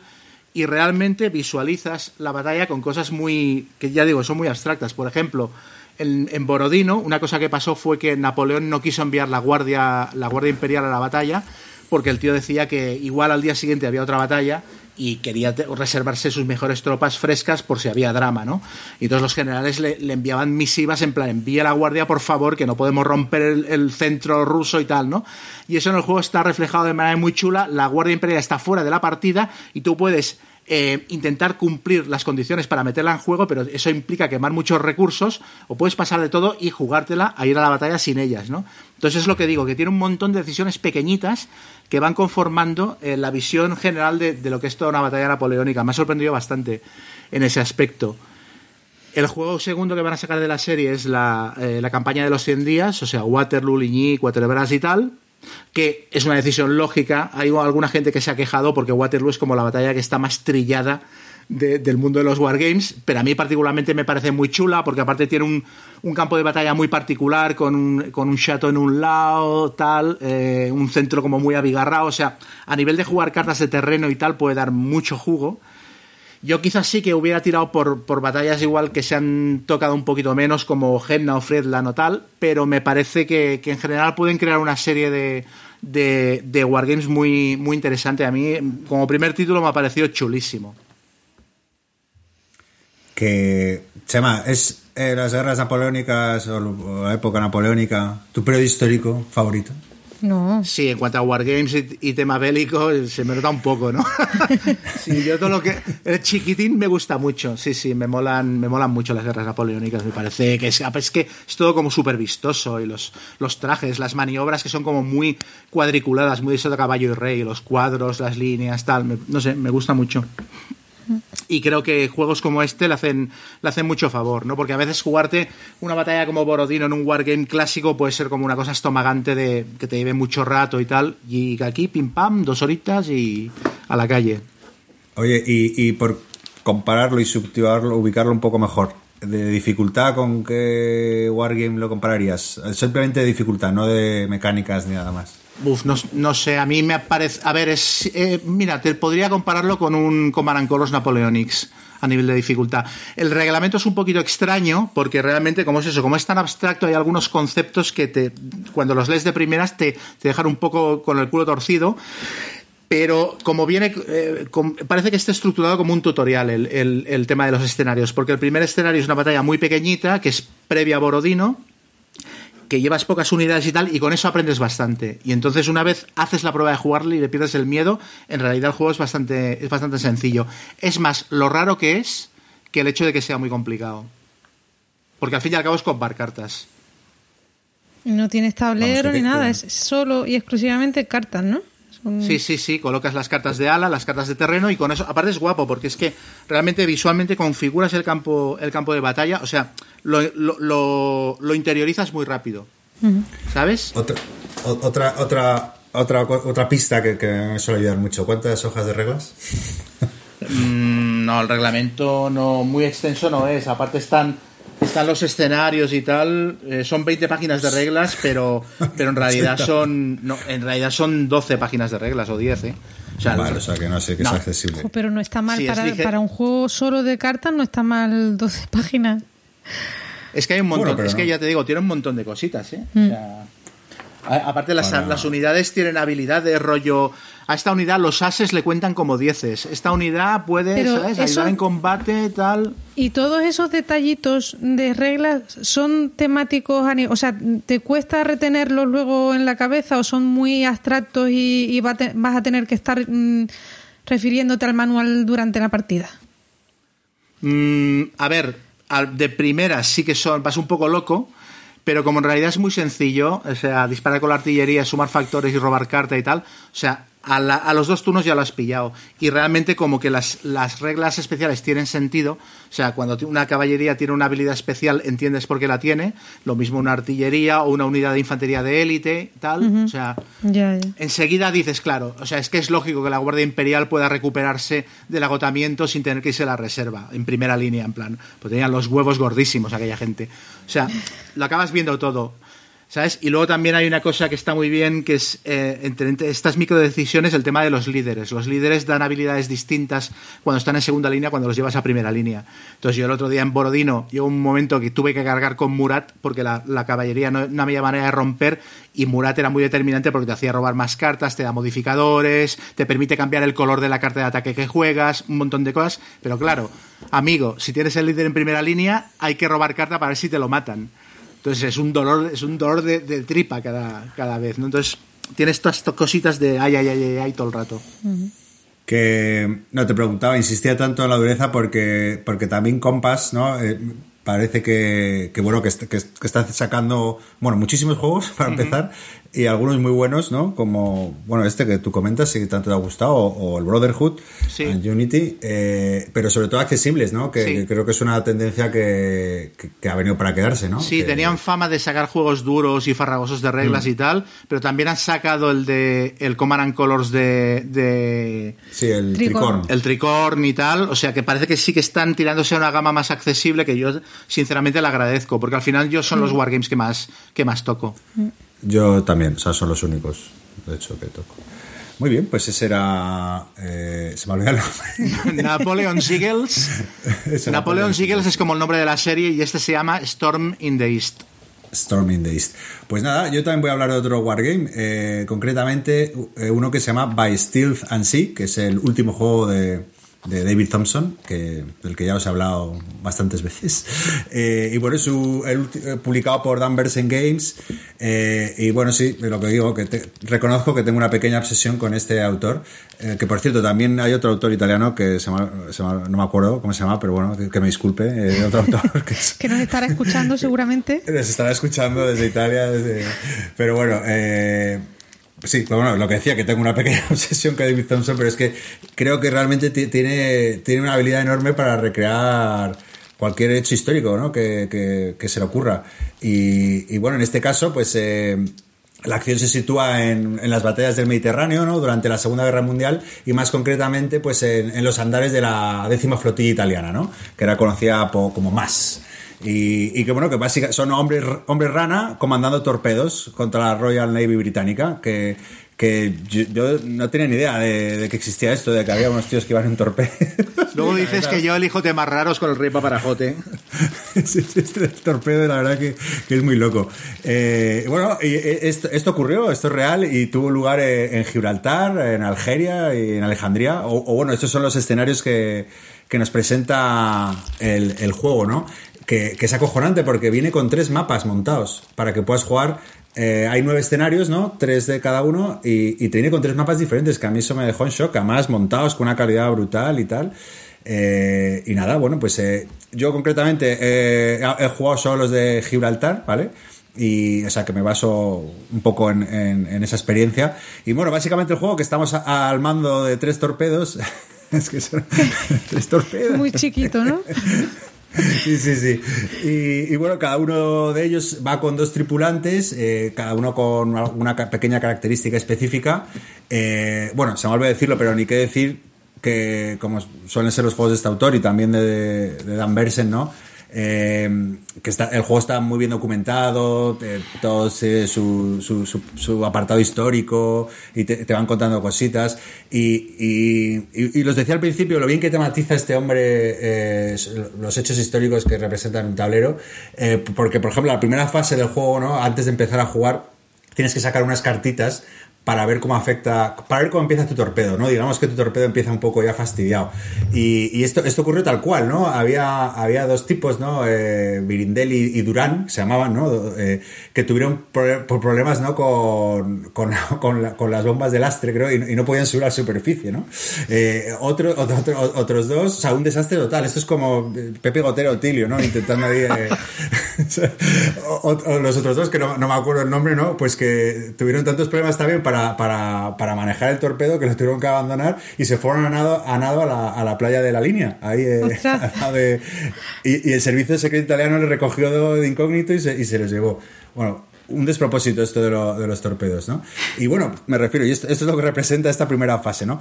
Y luego, eh, bueno, no he explicado el objetivo del juego, pero básicamente se trata de eso, de hundir barcos de la Royal Navy que están ahí en, en el puerto de Gibraltar, ¿no? Eh, eh, bueno, hay, la gracia es que hay muchos barcos en el puerto, unos tienen más, vale más puntos que otro y, unos son más difíciles de, llegar hasta ellos, ¿no? Y, básicamente tu turno, pues tienes dos acciones por, por torpedo. estás bombardeando tu propia reseña. es que no puedo evitarlo. pienso, no puedo evitarlo, no lo puedo evitar. Y, bueno, no, voy a entrar ahí al detalle de todas las acciones con cada torpedo. dos de ellas, ¿no? Y no te rías, ya si no, no, voy a poder. Bueno, para que os hagáis una idea, ¿no? Las acciones son moverte, ¿no? Con el, con el, con el sumergible, eh, sumergirte, salir a la superficie, ¿no? Cambiar de dirección. Eh, el, el, tablero son, son hexágonos, ¿no? Entonces tú te...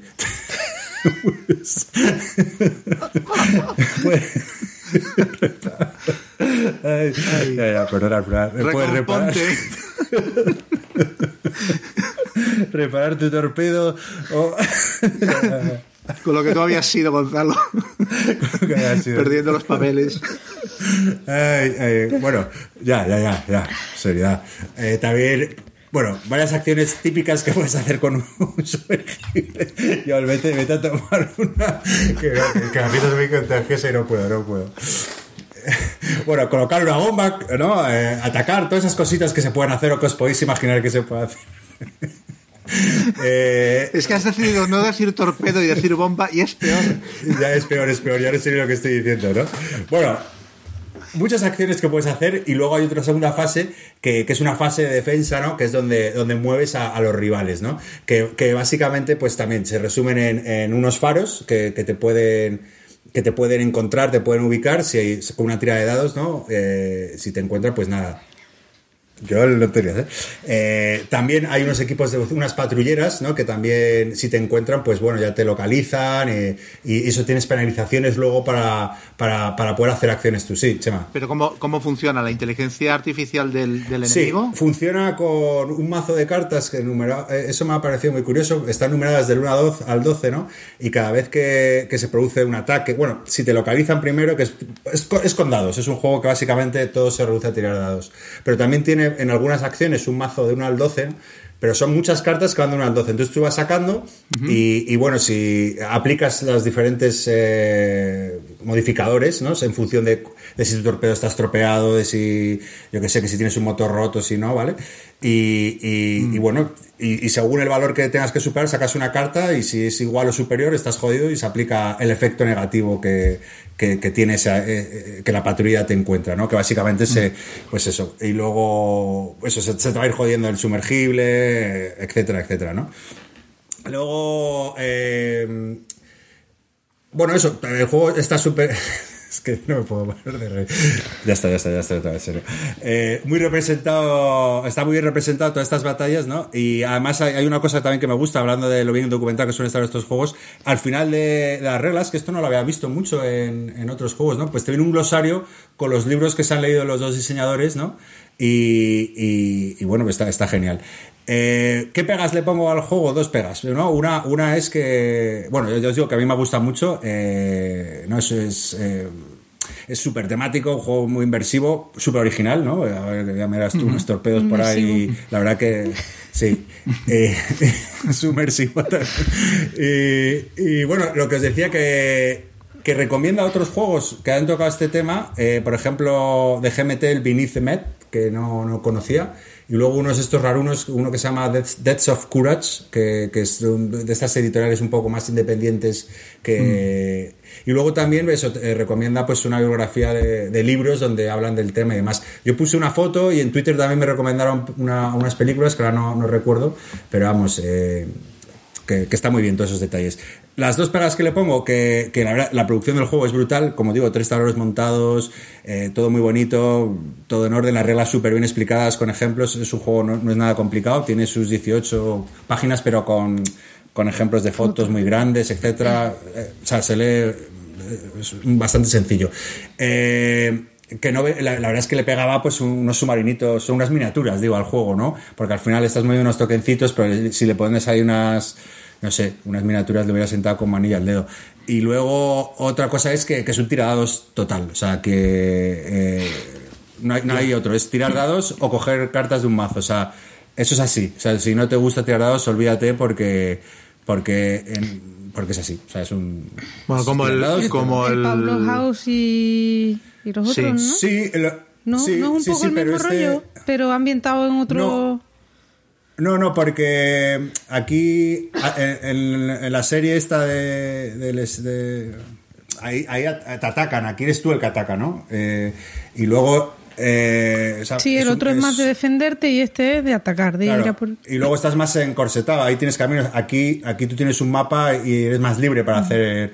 Bueno, a ver, lo lógico es que vayas hacia el puerto, lo que pasa es que tienes diferentes vías de atacar el puerto, ¿no? Pero. Pero no, eso me ha parecido menos encorsetado, con acciones diferentes también. O sea, no, no se parece, ¿eh? Para, o sea, se, se- se- o sea, a ver, es un juego que se, que se nota que es del mismo diseñador, pero Eso es. no, quizá... pero no es de la misma serie que el Pavlov o el Castelliter y, y tal. Ya que los comparamos, a, a mí me ha gustado, pero igual no tanto, no sé, tiene más matices eh, el, el resto, el otro juego este quizá es más, más sencillo, más simple, porque al final es... Bueno, también los otros tienen más- es de tiradas, igual Pavlov tiene más enjundia, ¿no? El de, de que- de los tres. Este, pues eso, eh, igual se parece más al Castelliter de tirar tal. Lo que sí me ha gustado mucho es cómo representa que el submarino tiene cuatro, cuatro niveles de pues el motor, eh, la profundidad, eh, co- cositas así, que no me acuerdo ahora exactamente, que se van, eso, se van mejor, lo puedes reparar o se van, hay acciones que te lo, que te lo fastidian y eso está muy bien reflejado en el juego. Pero se juega, es- se, se juega en campaña o son partidas cortas y sueltas y ya está. Lo puedes jugar en campaña, como digo, eh, además te viene tres modos, o sea, lo puedes jugar en partidas sueltas, eh, hay nueve, nueve escenarios diferentes, lo puedes jugar en modo campaña y además, mm, y luego hay un modo ya, un modo que puedes personalizar tú, ¿no? Pues añadiéndole, entonces ya te añaden dificultad y te añaden más cositas, ¿no? Te añaden, pasa que como ese modo no lo he jugado, pero hay unas cartas ahí que hay por ahí que no, que no he tocado que, que supongo que también le añadirá más enjundia y más dificultad. Yo no he ganado ni una partida, o sea que bastante dudo que llegue hasta ahí. La verdad que el juego eh, pues eso, al ser tirados, como no te salgan los dados, puede ser un poco frustrante. Y sí que da el caso. Ese es el, el único pero que le. Bueno, el gran pero. A mí no me importa, pero entiendo que haya gente que no, que no le guste tanto. ¿Cuánto dura cada escenario, más o menos? Nada, eh, 60 minutos, 45 minutos, eh, dep- depende un poco ahí, pero vamos, son partidas no, no, no, no muy largas. Eh, por lo menos las que jugado yo, no sé si luego otro mapa, a lo mejor eh, por- porque vas con más sumergibles o, o- o hay más patrulleras o hay más historias, pues tardas más. Pero vamos, que es que luego va- es que es muy rápido porque son dos fases de juego y, todo se hace, o sea, se entiende muy rápido y, se hace rápido. Tirar dados, básicamente.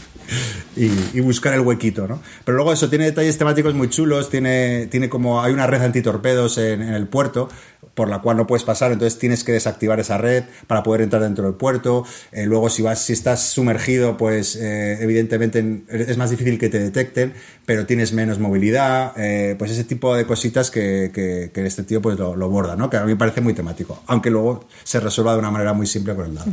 Pero eso es by Steel the Sea. Otro buen juego de este diseñador. Oye, pues has sobrevivido a la reseña al final. Con dificultad, Ay, qué trom- trompicado, pero has sobrevivido. Ay, qué ataque de risa. Eh, nada, que me disculpen los oyentes. Cosas del directo. Pues nada, eh, oye, hoy, hoy vamos como un tiro de rápido, llevamos una hora y media y como tampoco hay tantísimas preguntas desde que dije que no iba a leer, vamos, creo, creo que he provocado un efecto Rebote. Antillamada. Sí, antillamada, efectivamente. Pues si queréis, no sé, si queréis le damos rápido a otra reseña, ¿os apetece? Sí, muy bien. Sí, Guille, Venga. ¿tienes ahí Yo tengo- alguna otra Sí, cosita? hombre, podemos hablar del Hallertau.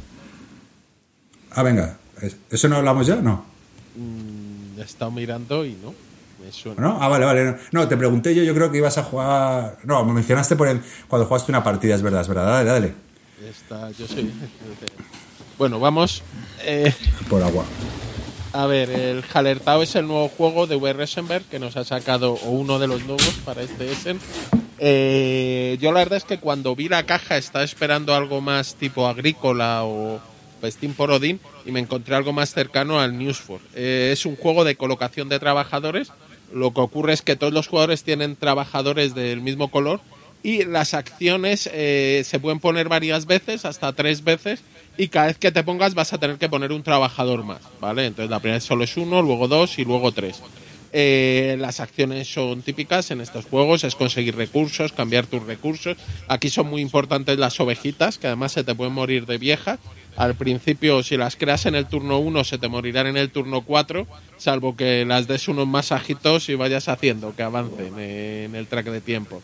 Eh, aparte de estas acciones, lo que tiene el juego es un sistema de cartas. Tienes bastantes cartas que además no se han liado. Las cartas las puedes jugar en cualquier momento. Al principio de la partida te van a dar unas cartas de puerta que normalmente te piden pagar algún recurso para darte algo mejor y eh, conseguir con estas cartas de producción, que son cartas con las que tienes que pagar eh, algo, pero para que todos los turnos te, renten. Eh, luego hay cartas que te pueden pedir pagar o solo tener recursos. Y hay, bueno, hay otras cartas que son más específicas y hay otro mazo incluso que son cartas de puntos al final del juego. el juego es puro, llega a tu, vamos, el juego son 10 fases y se va a jugar 6 rondas pero al final la fase que tiene Miga es la de colocar trabajadores, aunque en las demás haces algo. Bueno, produces leche, eh, vas equivocando. Tienes tus campos donde vas a plantar y además trabajan con el sistema de barbecho. Eso quiere decir que si al final de tu turno has dejado campos sin cultivar, subirán, mientras que si produces con ellos, van a producir una cantidad, pero van a perder uno de capacidad de producción que me ha parecido, bueno, un sistema curioso de representarlo. Tiene un track de llevar los materiales que a lo mejor no es el más cómodo, porque tienes ahí de 1 a 5 y vas poniendo fichitas y a veces cuando tienes muchas es un poco lío, pero también evita tener que tener una colección de materiales importante. Y lo que tiene es una cantidad de cartas muy importante. Hay dos mazos que son siempre los mismos, pero de los otros dos tipos de mazos hay cuatro opciones para jugar con unos o con otros. En teoría no se deben mezclar. Y a mí las sensaciones, la verdad es que me pareció muy positivo. Esperaba el otro juego y me encontré un juego más ligero, más quizás eso estilo, un News for o algo similar, pero muy agradable y además con una cierta variedad por el tema de las cartas. Luego, eso, las mecánicas son estándar de este tipo de games. Tampoco vamos a inventar la rueda y, ah, bueno, sí, no, lo que tiene es, tú lo que más puntos te va a dar es tu casa. Tu casa está bloqueada por cinco tipos de edificios que tendrás que pagar un tipo de recurso para avanzarlos y herramientas si quieres avanzarlos más de un espacio. Entonces, cada vez que avanzas los cinco eh, edificios, un espacio, tu casa principal eh, avanza un espacio. Este espacio al principio te va a producir más trabajadores, si no recuerdo mal, empiezas con 6 y acabas con 12, pero es que si además vas avanzando más de una vez por turno, al final de la partida, aparte de darte 12 trabajadores, te dará muchos puntos, te puede llegar a dar 70 puntos. Y yo creo que se, las partidas van del orden de 70 a 100 puntos. Eh, no, alguna vez haces más, 110, 120, pero que es muy importante. Entonces, la mecánica de la casa, cómo gestionas este turno avanzo, este edificio un poco más para dejármelo más avanzado, pero luego hay unas herramientas, tiene un sistema de piedras para que no puedas avanzar todo lo que quieras. Entonces, eh, bueno, tienes que hacer una planificación si quieres hacerlo bien, si no en las primeras partidas, pues normalmente tu casa no avanza tanto. Y eh, ya os digo, me ha gustado bastante. La principal pega que le veo quizás es un poco el precio. Vale 75 euros. Es verdad que trae muchas cartitas, pero hablamos de 200 o 300 cartas de tamaño mini euro. Mm, sí trae muchos tableros porque cada jugador tiene dos tableros personales, sí trae componentes, pero cuando abres la caja te esperas otra cosa. Entonces eh, yo no sé si se, se, ha ido un poco de precio para lo que esperas, pero las sensaciones de juego, si eso no te importa, sí son muy agradables. Mm. Yo no me lo he pillado por el momento por el precio que tiene, porque es que lo, veo bastante caro y estos juegos suelen bajar luego un poquillo. La cosa es, Guille, ¿te ha recordado al At the Gates of Loyan? Porque hay gente que lo está comparando un poco y tal. Bueno, sí. Eh, a ver, es menos colocación de trabajadores tipo agrícola y es más producción, más jugar cartas. Entonces tiene un aire. Pero no sé. Tampoco demasiado, ¿no? ¿O qué? tampoco demasiado. A mí me parece, ya te digo, a mí me ha recordado más al News for, pero por lo de que tiene varios macitos de cartas y vas jugando sin parecerse nada, pero como un juego un poquito más ligero que, que los duros, que el Festín de Odín o que la Agrícola, pues está un punto por debajo en cuanto a dureza, pero sí se puede semejar a la dureza de estos juegos. Pero vamos, que tiene su personalidad propia, ¿no? Que no es eh, el enésimo refrito de algún juego de este hombre que, que- que a veces se repite un poco. A ver, a mí no me parece, yo refritos de este hombre defiendo que a lo mejor el Caverna es el que más refrito me parece del Agrícola. El resto de sus juegos en general me, suene- me parecen distintos. Sí. A ver, es verdad que incluye mucho gestión de recursos, que incluyes cartas que te piden jugar esto y esto, pero que son juegos distintos y son formas de acción distintas. Que si me limito así, sí, pero es que entonces puedo decir que muchos juegos son refritos, ¿sabes? El de, espera, que es que este es un card driven game, es un refrito. No, lo, lo gestiona de otra manera. A mí ya te digo, eh, yo por el tamaño de caja esperaba algo más duro, pero, pero me dejó unas sensaciones agradables. Y además, eso, y se juega bastante rápido, ¿eh? Dos personas yo creo que pueden jugar en 60 minutos sin problema. Está bien. Muy bien, pues alertado. Vamos, yo. Venga, yo mm, no tenía ni- ningún juego más al final, pero bueno, lo que voy a hacer es como una contrarréplica del, del Chulu Death May Die, de lo que dijo Chema, voy a contar la experiencia que he tenido yo con él, ¿vale? Que lo he jugado ya unas tres partidas. Y bueno, para, para el que quiera ver, eh, escuchar la reseña, eh, la hizo Chema en el episodio número 5, que lo estamos mirando ahora, el episodio que se llamaba... eh, el no sé qué del mono manco, ¿no? ¿Era? Sí, el mambo del monomanco. Exactamente, eso es. Y bueno, eh, la experiencia de partida que he tenido. Bueno, pues al final eh, el juego me ha parecido bastante bueno. Eh, estoy de acuerdo en que es un juego que da lo que promete, o sea, que son partidas muy divertidas y con todo como muy delirante, muy caótico, todo, pero está un poco en el límite para mi gusto, de. O sea, se pasa un poco eh, de tiradados. Es decir, cuando ganas o pierdes la partida, a mí me da la sensación de que no es porque lo haya hecho yo bien, sino que es un poco si he tenido suerte con las tiradas o no. Es un poco la sensación que me ha dado. Y luego, bueno, otra cosa que me ha pasado es que estaba súper convencida por los comentarios de la gente que me iba a encantar jugarlo en solitario y para nada. O sea, es que mm, este juego lo gana todo.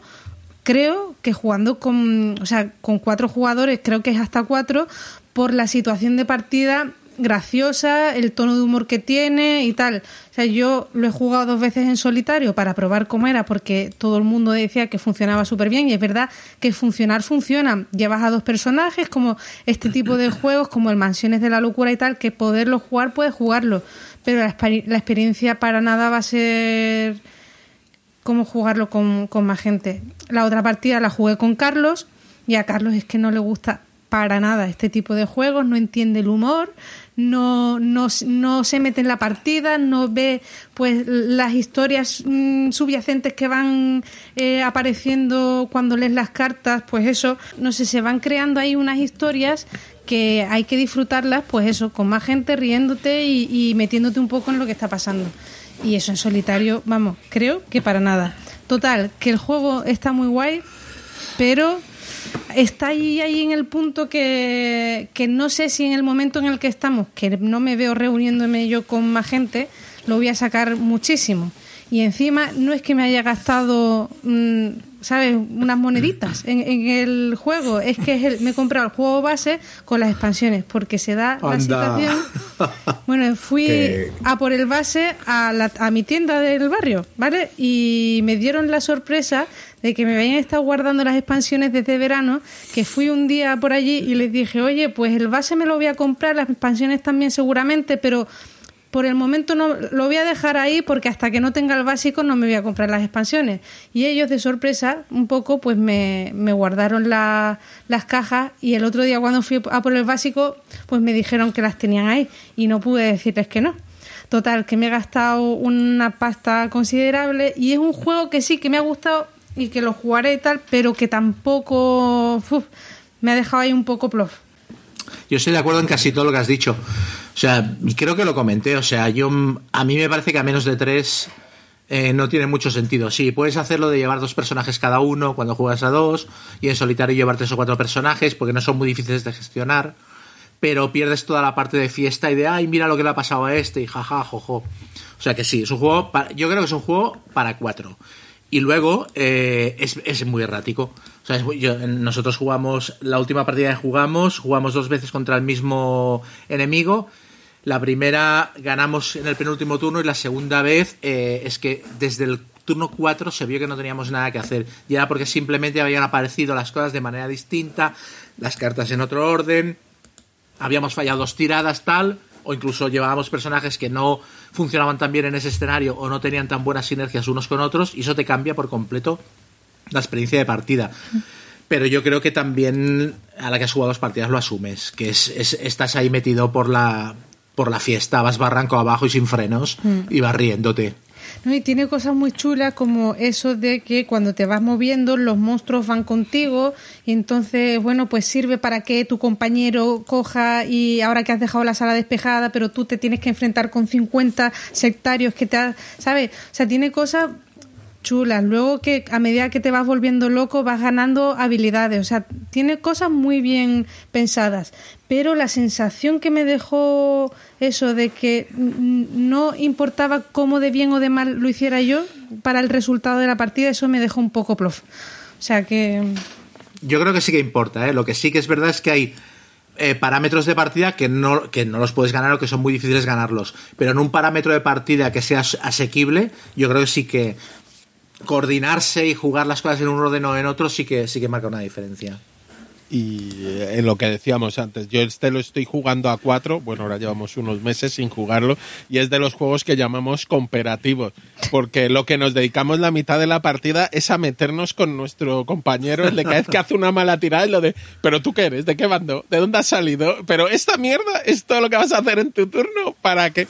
Entonces, bueno, es mucho la gracia en este tipo de, de juegos cooperativos muy sencillitos, que a lo mejor hay unas decisiones y tal, pero que la gracia es eso, el desarrollo de la partida, el trolearnos unos a otros y que es una partida más relajada. Te juegas un euro duro y luego dices, bueno, y ahora Total, nos jugamos esta. Que lo voy a conservar porque espero que algún día nos liberen de esta porquería y, juntarme con los amigos a jugar a esto y, y seguro que me lo voy a pasar muy bien. Pero el que se lo compre para jugarlo en solitario, yo particularmente es que no lo veo para nada. No.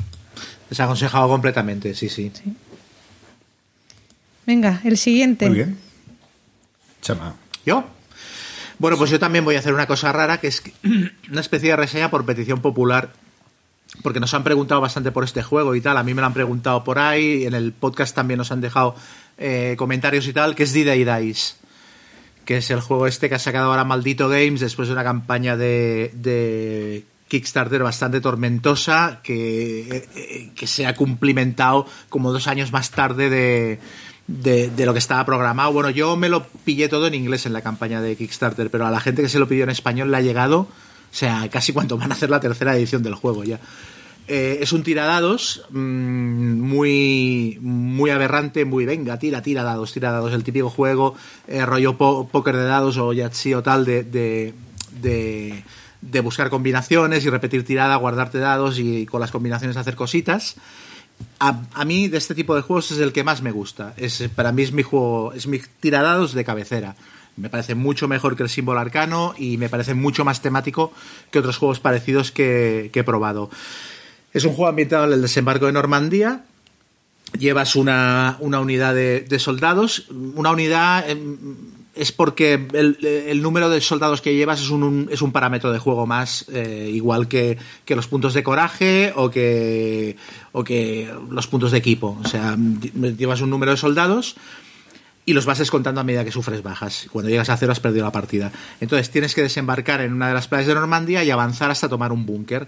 Luego hay un multitud de escenarios, hay un montón de, hojas de, escenario por las dos caras, o unos cartones por las dos caras, que tienen todas las playas del desembarco, eh, pues eso, Omaha, Utah, Sword, etcétera.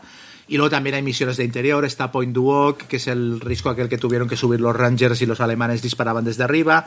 Y luego eso, misiones en el interior ya de, de Normandía eh, por un tubo. O sea, hay un montón de escenarios. Entonces, todos tienen básicamente el mismo. el mismo. El mismo desarrollo, que es eh, entras por la esquina inferior, tienes que llegar hasta la esquina de arriba, tomar el búnker final, sobrevivir un turno y entonces ganas la, ganas la partida.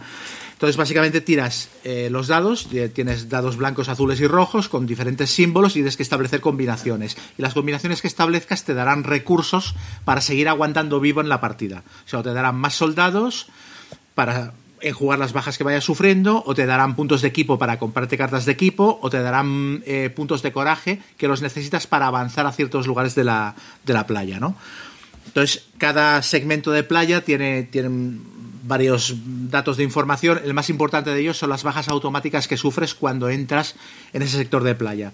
Entonces, claro, si entras, si pretendes entrar en un sector de playa donde vayas a sufrir siete bajas, pues tienes que ir como, mucho, como mínimo con ocho soldados para quedarte con uno. Pero por lo general tienes que ir con más, porque luego, a medida que vayas avanzando, las bajas serán, se irán irán aumentando, ¿no? Entonces también tienes que determinar en qué momento pierdes un turno quedándote aquí donde estás para acumular recursos, juntar más soldados y seguir avanzando. Es un poco como si fueras con tu unidad avanzando por la playa y te fueras sumando gente. Vamos, chicos, rollo salvar al soldado Ryan, ¿no? O sea, por aquí se sale de Doc Green.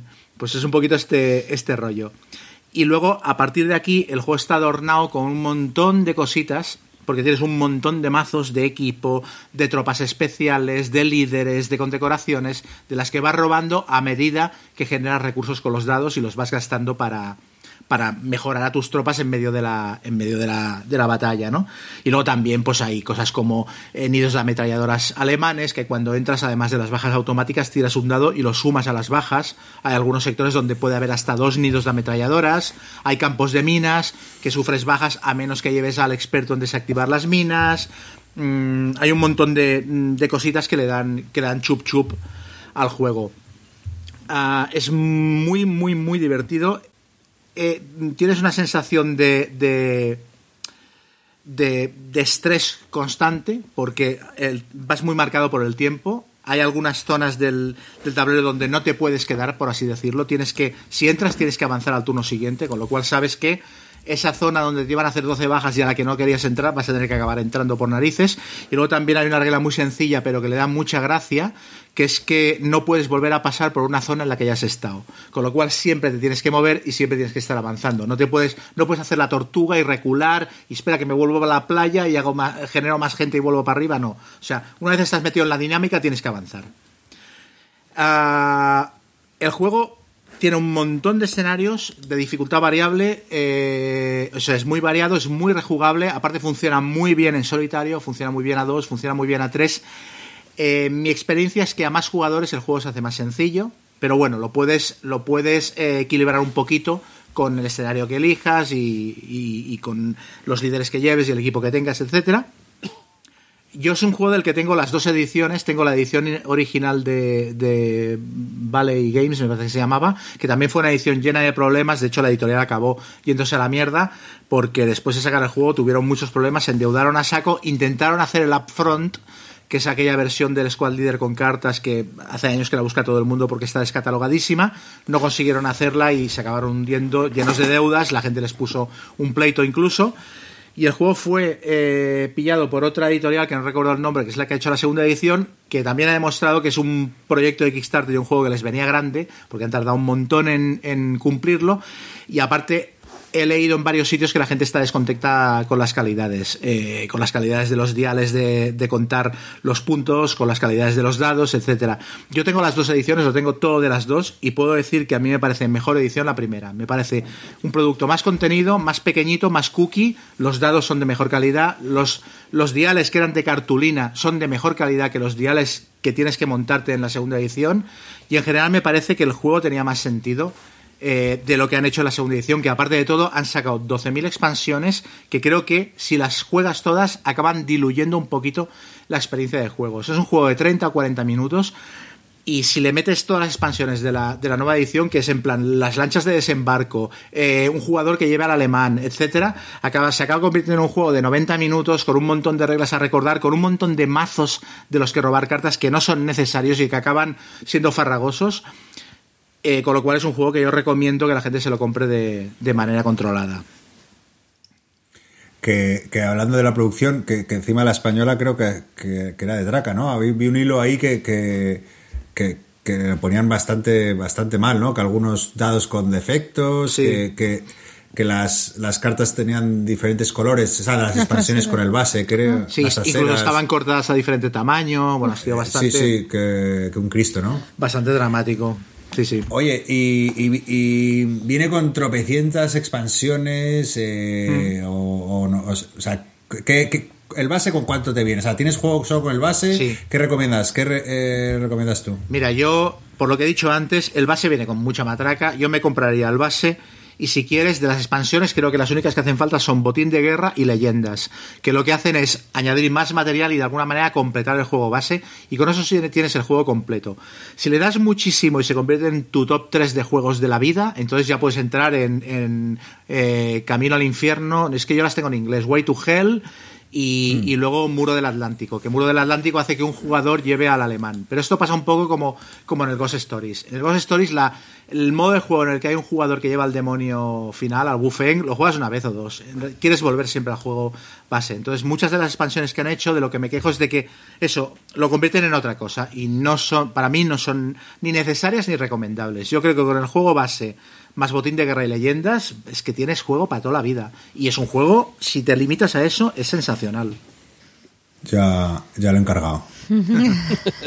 es muy divertido, es muy divertido. Luego también sí, hay sí. escenarios dobles, más grandes, se puede jugar en campaña, lo que pasa es que esto también creo que es overkill.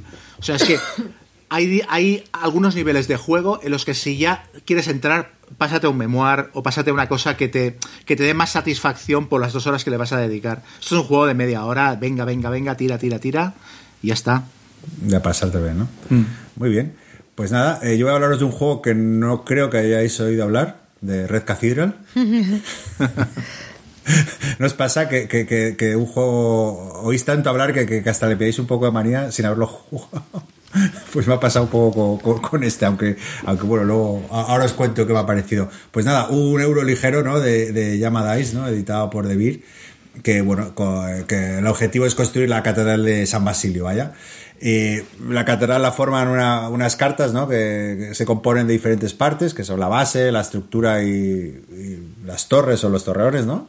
Y, y, bueno, para, el objetivo es construir esa catedral. ¿Cómo se hace? Con tres acciones, ¿no? Muy sencillas, que es tú reclamas una de las partes de la catedral, ¿no? De, las diferentes, pues una carta de esas que conforman la, la catedral, pues tú la reclamas, ¿no? Y, y, y, la segunda acción sería entregar eh, esas partes, ¿no? Pues demandan una serie de recursos, pues la segunda sería pues entregar esos recursos para, construir eh, esa parte de la catedral y la última, ¿no? que es eh, activar un dado, ¿no? que es para recolectar recursos y además otras acciones. ¿no? Esta, última acción realmente es el, motor del juego, ¿no? Eh, funciona con una mecánica de rondel, ¿no? con, con un twist bastante chulo, ¿no? de que donde movemos, o sea, tú coges un dado y mueves tantos espacios en el rondel como, como indique ese dado, como el valor del dado, y cuando llegas pues recoges tantos recursos como dados haya en, en ese espacio. ¿no?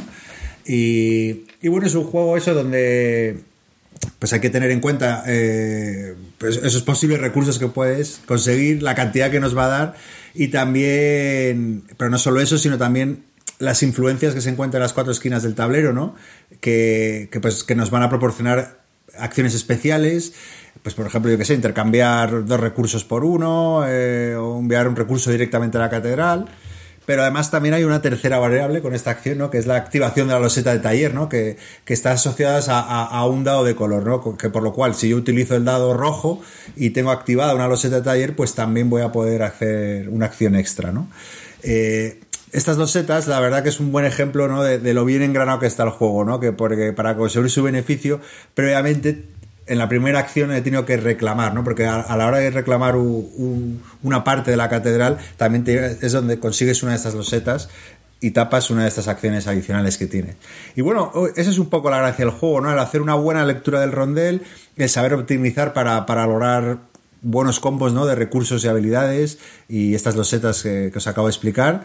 Eh, y aparte también el juego, bueno, eh, ¿para qué quieres todos estos recursos? Pues para cuando tú reclamas, eh, cada, o sea, la catedral está compuesta por diferentes columnas, ¿no?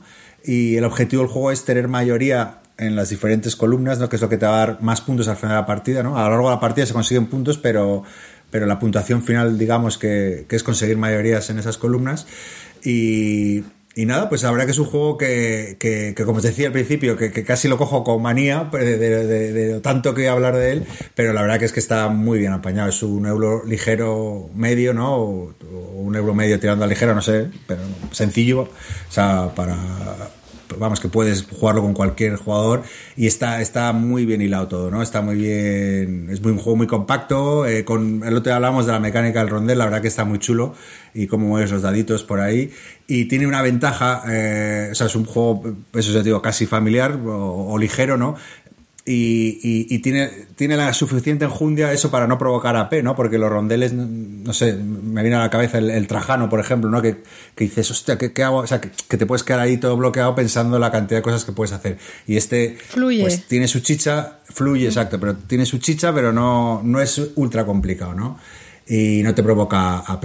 Y luego, que bueno, algo que habréis visto ya, me imagino, pero la verdad que la producción es top, ¿no? Porque es que cuesta, a mí me la han mandado de vir, pero el juego creo que cuesta 27, 30 pavos y, y, la verdad que es que es una caja, una caja pequeña, o sea, es un, lo he puesto con el patchwork y todo, o sea, es de ese estilo de caja y te viene petadito de cositas y, y joder, viene cargado. Y, y, y el arte es chulísimo. O sea, a mí al principio no, no me encantaba. Sí. No, a ti no te gusta, me parece. Creo que lo comentaste una vez. No. A mí, cada No, vez que veo, mm, o sea, conforme voy viendo fotos del juego, más me va gustando. O sea, tengo muchas ganas de tenerlo para, para verlo. O sea, veo que... El... Digo la, la, la, portada, ¿eh? perdona. Sí. A mí las cartas mola mucho, porque cuando das la vuelta y vas formando la catedral está muy bonito. Y el tablero es bonito también. Y las cartas esas que te digo de...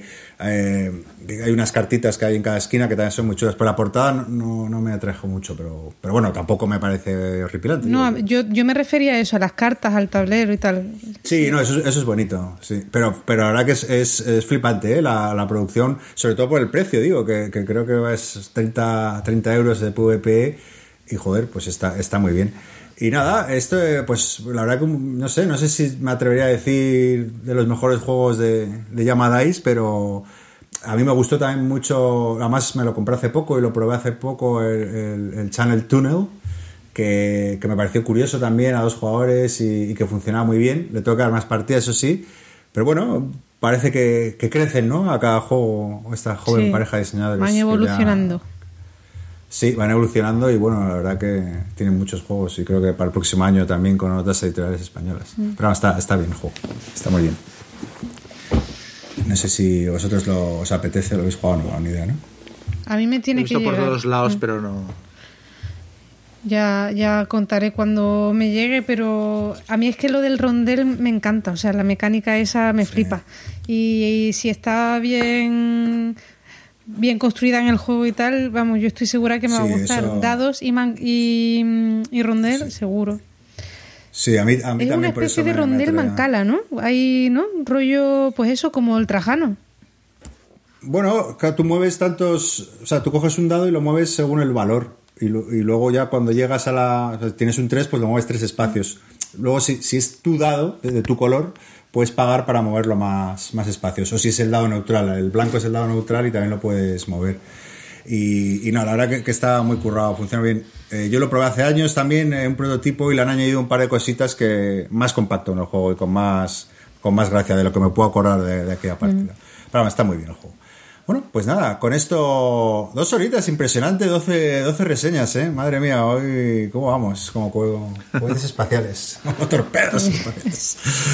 Pues nada, eh, esperamos que os haya gustado y nada, pasamos al siguiente bloque que son vuestras preguntas y comentarios. Vamos allá.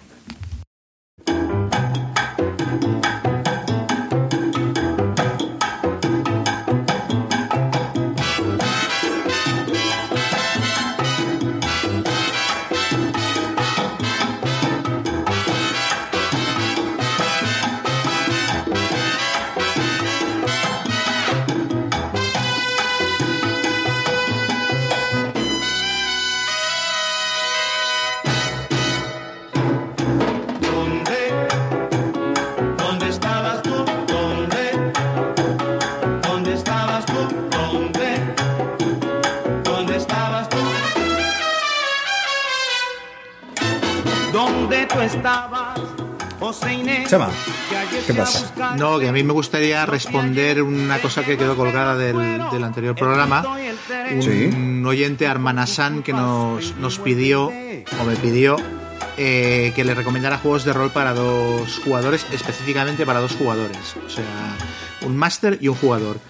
Y bueno, yo me había preparado aquí una serie de recomendaciones de géneros y tal y cual. En principio, cualquier juego de rol eh, se puede jugar con dos personas. Lo que pasa es que evidentemente hay temáticas que se prestan más que otras. O sea, juego de superhéroes es perfecto. Juego de superagentes es perfecto. Em, juego de bárbaros rollo Conan, por ejemplo, los bárbaros de Lemuria, que es aparte muy sencillo de reglas, es perfecto.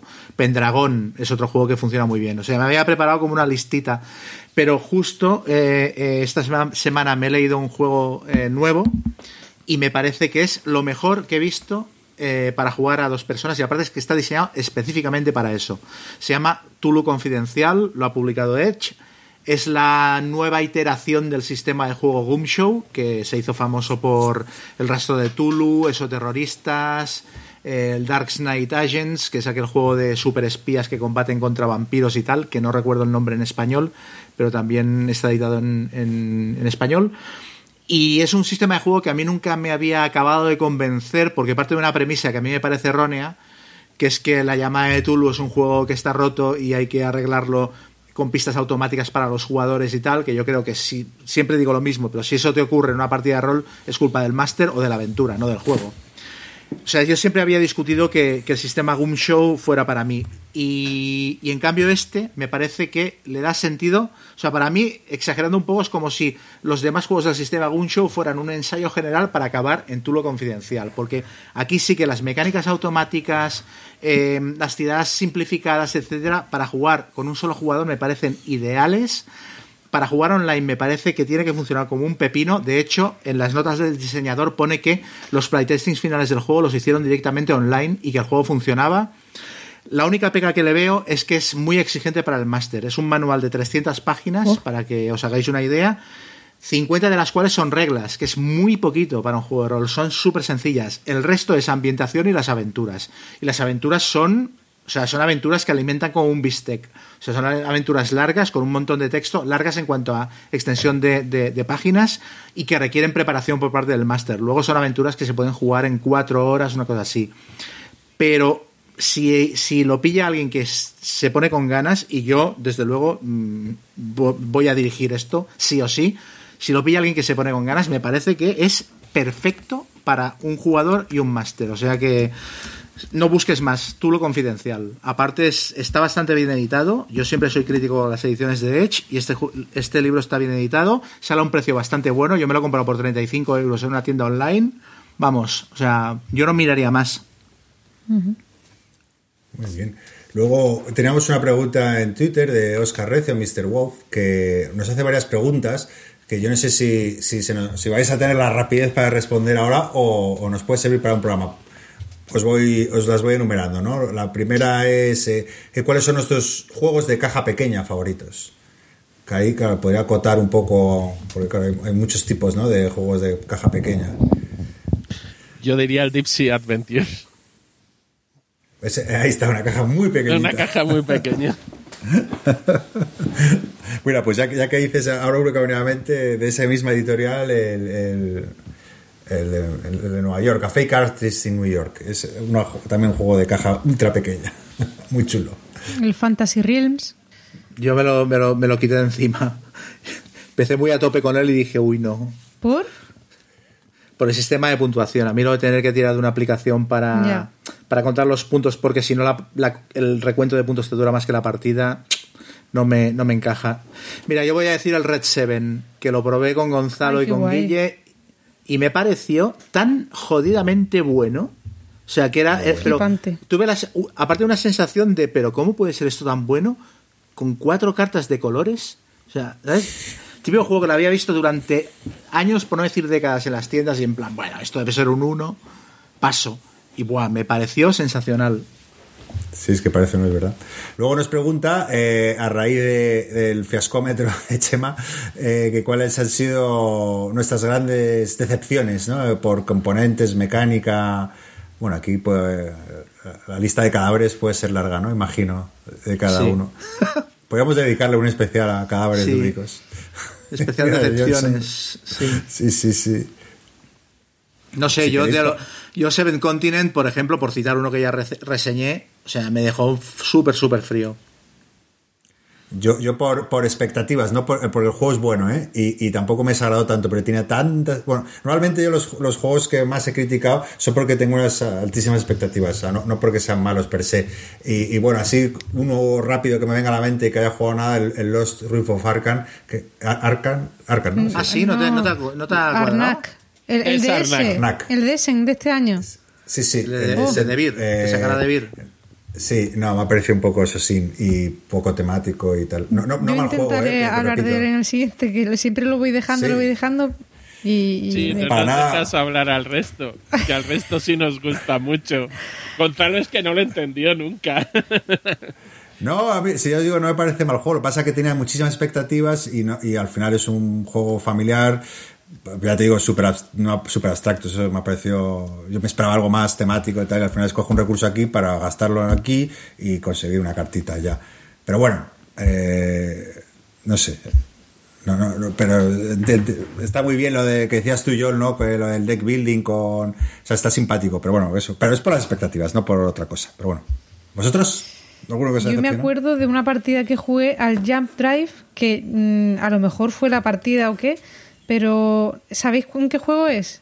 Eh, es cre- Sí, creo que es de Tom Ah, Lehman sí, sí, también, sí. del mismo diseñador de Race for the. Galaxy. Yo me esperaba algo muy parecido a eso y no me gustó, pero absolutamente nada, vamos. Lo jugué además en las grecas, robar un montón de cartas para luego jugarlas. eh, las jugamos a cuatro jugadores y, y- y era, era incapaz de ver lo que estaban haciendo el resto y se formó ahí un caos que no me gustó nada.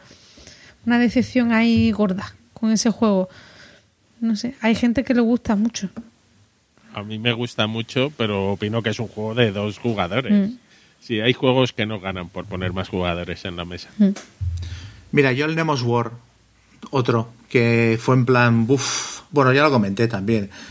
Do- dos horas y media de tirar el dado. uf, ¿Y Guille? Yo la verdad es que ahora no caigo en ninguno. Ya lo pensaré para otro programa.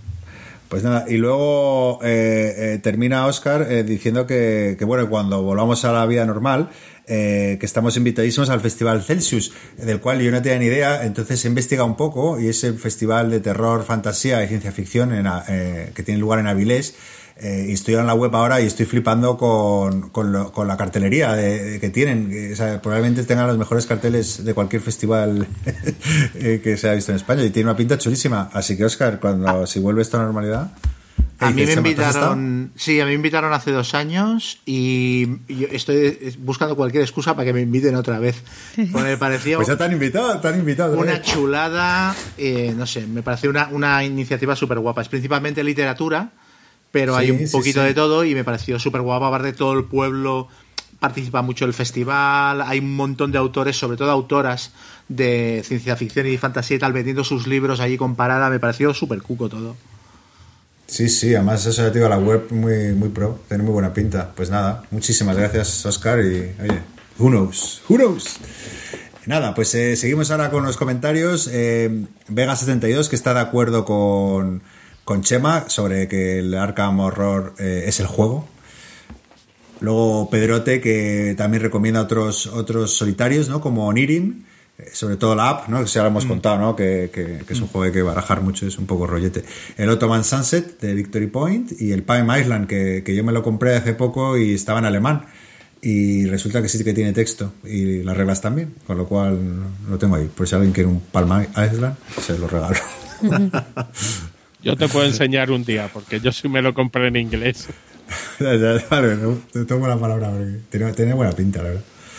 Luego Enrique Llanes, eh, eh, bueno, habla sobre el After the Virus que no, no le gusta para nada, pero me ha hecho gracia un comentario que ha dicho, ¿no? Dice que, que la, única, la única estrategia que el juego tiene es que baje el Espíritu Santo en forma de reina Inicia.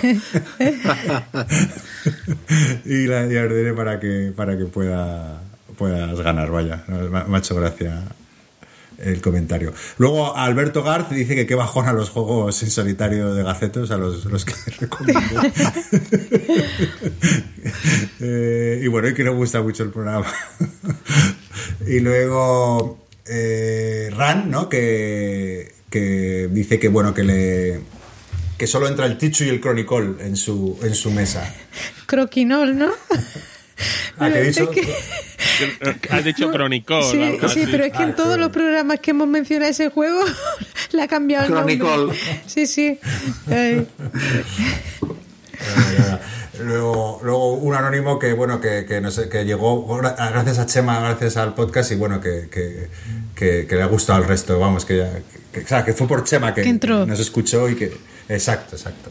Y bueno, nos pregunta que cuál es ese juego que solo podemos jugar con una persona en concreto y que no podemos soportar jugar con otro.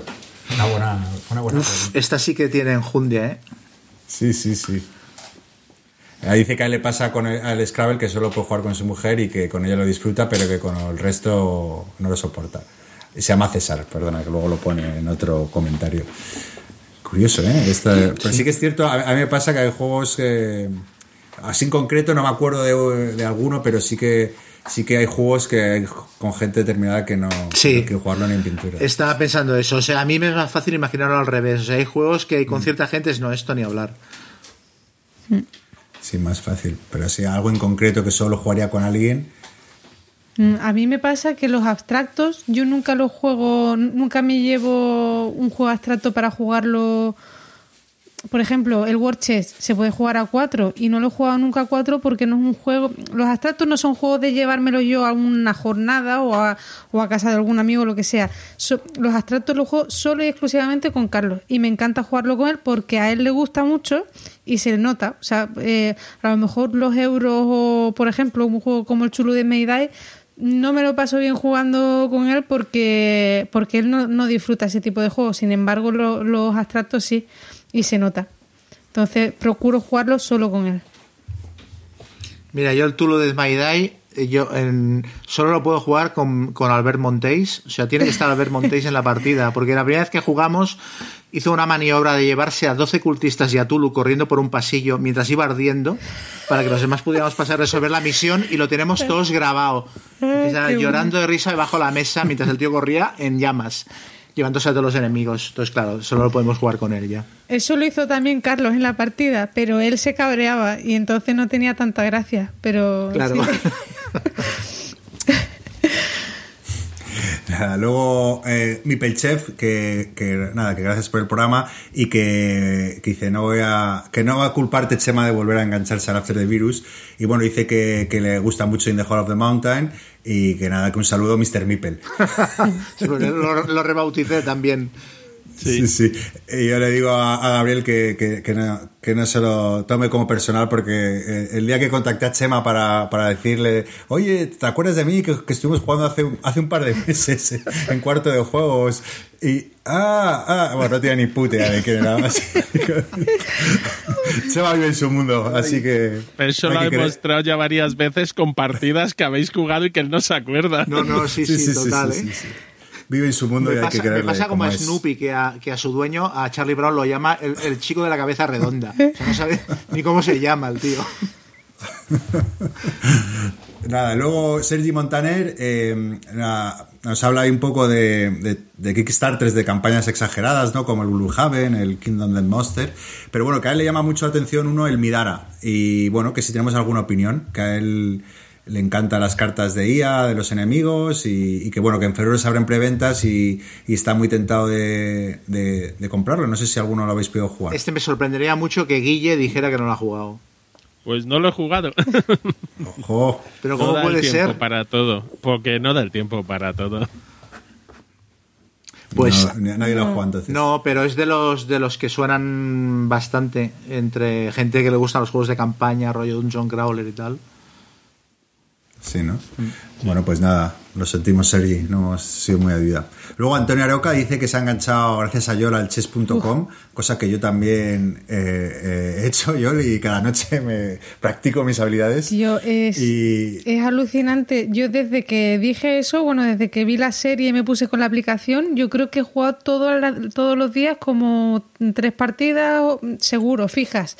Y además estoy quedando con Iván por WhatsApp, me dice, jugamos y del tirón nos conectamos, jugamos dos o tres partidas, nunca es una. y, y además está muy guay porque es que la aplicación funciona muy bien y vas aprendiendo y, y además, bueno, yo había jugado toda- todo este tiempo partidas contra la IA, que a pesar de que ser muy buena porque se adapta a ti tal y cual, no es lo mismo nunca que jugar contra otro. El otro día Iván incluso me hacía mm, llamadas de voz de WhatsApp y, y le decía, venga, sí, llámame tal y vamos comentando la partida. Bueno, pues era mover una pieza y un silencio, no hablaba ni uno, una tensión ahí en la partida súper chula. Pero claro, cuando alguno la cagaba, que terminábamos cagándola en la partida, pues unas risas y los comentarios muy chulos. Eso sí, no he ganado ni una partida. Como mucho he llegado a tablas con él. Y nada, muy guay. Nada, luego Anímate a mirar, podcast, eh, que, que comenta que no es de solitarios, pero bueno, que se le dio como un loco al jugar al Burgundy de dados, ¿no? Hasta llegar a una puntuación decente. Y eso no sé si, si, si habéis vosotros probado el Burgundy de dados. Es que teniendo el, el base que me, que me gusta bastante no, no me llamaba mucho, pero no sé si, si está bien, si habéis jugado alguno. Yo el de cartas, el de cartitas tengo. Y en solitario funciona bien. Sí, ¿no? Mm. A mí las versiones estas así... Es que el Borgoña de dados sí es que es un juego de dados. Y, o de, no sé, es que no... Bueno, como de los helados. Sí. Entonces al final no, no lo he probado. Lo siento. Sí. Yo yo lo probé. Di, di. Sí, que yo sí jugué al Burgundia de dado, pero nunca en solitario. Lo jugué a dos y bueno, está entretenido, pero al final sí es mejor el Burgundy. No, que yo decía que el de cartas yo lo tengo porque es que estaba a 4 euros en Amazon. Es que era más caro no comprárselo. Entonces por eso he acabado teniendo, teniendo esa cosa en casa. Y luego lo jugué y está bien. Nada, luego Pablo Opazo, que, que le gustó que yo le hablara del ajedrez, que él jugaba en su adolescencia y, y que bueno, que luego ya, yo creo que nos ha pasado a todos, ¿no? Que hemos jugado alguna vez de pequeño y que luego se ha ido diluyendo un poco, ¿no? O, Sí. bueno, digo que le suele ocurrir, ¿no? Parece a, a la manera de la gente. Y nada, y que lo ha vuelto a redescubrir y que, y que confirma, ¿no? Que la app de chess- de chess.com y su gran variedad de modos, ¿no? Pues que es una, una maravilla, ¿no? Y, y nada, que, que también le llamado la atención el Monasterium. Luego Juan Alcácer te pregunta, Chema, sobre las expansiones del D-Day Dice, que justo hoy pues hemos hablado. Así que no... eh, nada, nada que añadir. Y luego Neon Knight desde Argentina eh, habla un poco sobre los solitarios, que nos dice que sí, que, que es un terreno por, descu- por descubrir, ¿no? que también para nosotros, y cierto es, ¿no? que, que- que no somos... Bueno, a mí me queda, porque yo las navidades estas las voy a pasar seguramente, bueno, no sola, pero que me va a costar eh, encontrar a gente para jugar y me veo jugando muchos solitarios de aquí a... O sea que yo, yo seguramente las, las reseñas que haga en, en los próximos programas serán de juegos que vayan bien en solitario. Y luego menciona, ¿no? Pues eh, que, que de, de Wargames, ¿no? Que, que, pues como GMT, de editoriales como Compass, de, de, Anversen, que bueno, yo creo que, que precisamente de eso sí que hemos hablado también bastantes, ¿no? Y que te re- aunque odies el Warfighter, Chema, pues dice que, le- que los de la serie líder pues le parecen excelentes, ¿no? Eh, que además justo creo que... Ah, los, sí, lo- los que son en plan. Sí, los del, los que son en plan el B-17 antiguo, y vas Sí. un avión y vas haciendo es. misiones. Sí, estos me tiran. Me tiran. Lo que pasa es que hay tantos que no sé cuál coger porque, evidentemente, de estos solo te compras uno. Y luego le llama la atención que por qué nadie menciona, o por qué no hemos mencionado, hablando de LCGs, del Ser dos Anillos, ¿no? Que es un poco el primigenio de... ¿no? Eh, o uno de los primeros que se hizo y demás. En, eh, yo no lo he jugado, no sé. Yo lo jugué hace tiempo y decidí al final no comprarlo porque dos LCG llevarlos para adelante es como que no, yo no puedo. Total que, que no, me quedé con el Arkham. Luego Quimérico Inquilino hace un comentario que, que, que, yo creo que es bastante certero, porque que dice que quiere dejar constancia, ¿no? Que le parece, que el Mage Knight le parece el solitario más sobrevalorado de todos los tiempos. Y, digo, yo no lo he jugado, ¿eh? pero sí que es verdad que no conozco a nadie que lo juegue. Todos, sí, el Mage Knight, pero nunca veo una foto, nunca veo de mi alrededor amigos que todos han hablado maravillas, y no veo a ni Dios que juega al Mage Knight. No sé qué opináis. Eh, es un juego que em, está el pifostio montarlo en mesa. Que yo supongo que da pereza porque luego aparte es un juego un poquito ensimismado cuando lo estás jugando. Entonces yo creo, yo creo que funciona como mejor funciona a dos. Vale, bueno, pues eso, eso dice. También nos dice el mismo Quimérico que, que de los que hablamos del D-Day, el de Taragua que le parece el más balanceado. Bueno, que justo que lo mencionamos. Eh, yo tengo un lío con esto. Yo he estado mirando y cada reseña que lees te dice una cosa distinta. De, el Taragua, el, el Peleliu y el Normandía, bueno, el Omaha. O sea, cada tío te dice, no, no, el bueno es este, el bueno es el otro. Pero yo creo que influye muchísimo el, escenario que más te guste, por temática, ¿no? Sí, sí, sí. Y ya está, yo creo que todos van a ser... Pero también he visto reseñas que se quejan de que el, el, Omaha fue el primero que se diseñó y ese sí que está como súper arropado por el sistema de juego, la temática, y en cambio que el Pelelio y el Taragua como que son adaptaciones que ahí hay algunas cosas que históricamente las podrían haber reflejado mejor y tal. Sí, en la BGG. Eh, no sé. Y luego también que, claro, Peleliu o sea, Peleliu hay hostias luego cuando, cuando estás en la playa, cuando avanzas, pero, pero el drama de Omaha de poner pie en el agua y ya que te empiezan a disparar, eso no lo tienes. No es tan, no es tan tenso al principio, por lo visto. Nada, eh, luego Morenelo también pregunta sobre el D-Day Dice, pero bueno, justo hoy hemos hablado. Y luego Andrés Saldeño, eh, bueno, pues eso, eh, que también, también otro, otro oyente que, que, nos conoce gracias a Chema y que, y, que ya le gustamos también el resto. y, y que bueno, dice que se queda con los 19 programas que llevamos, que se queda con el momento estelar lúdico de las 500 pajas. Eso es un tema que siempre vuelve. y nada, que a ver si algún día bates tu récord. bueno, todo es ponerse. Tampoco, no, tengo tanta necesidad como cuando era adolescente, pero todo es ponerse. Oye, os quería comentar una cosa que antes no lo he dicho. La editorial, la editorial del, del Rey Paparajote es Rocket Lemon y el juego que han sacado después que no recordaba se llama Maltrago y es unos, unos, trasgos que no sé exactamente qué hacen, pero ganó un premio hace poco en, unas jornadas no sé dónde y mm. en general he leído buenas reseñas. Mal trago no, no había escuchado, pero bueno, mira, siempre bueno conocer una nueva una nueva esta. Bueno, pues esto ha sido todo por hoy. Un programa bastante cargadito, como anunciamos al principio, que esperamos que os haya gustado. Y nada, sin más dilación, si queréis despediros. Pues hasta el, hasta el programa 21 donde celebraremos nuestro aniversario por el programa 20. ¿no? Básicamente es lo que me ha parecido entender antes. algo así, algo así, hoy no está muy afinado. Eh, no, bueno, realmente, si contamos el cero. ¿Serían más todavía o qué? 22. No, claro, que, ahora mismo es el 20, pero contamos con el cero o no. yo qué sé, tengo un lío con el número. el 22, no sé. lo, del, lo, del, lo del aniversario por fecha, yo creo que es mejor. Cuando haga un año. Sí, eso. El 17. Aunque hayamos hecho un programa en todo el año. Bueno, pues nada, que juguéis mucho, que disfrutéis y, nos vemos en el siguiente. Exacto. Darle a los juegos y disfrutar. ah, tú ya te has despedido. A dormir. A, a, dormir, Gonzalo. pues a dormir y muchas gracias por estar ahí. Un abrazo muy grande. Chao.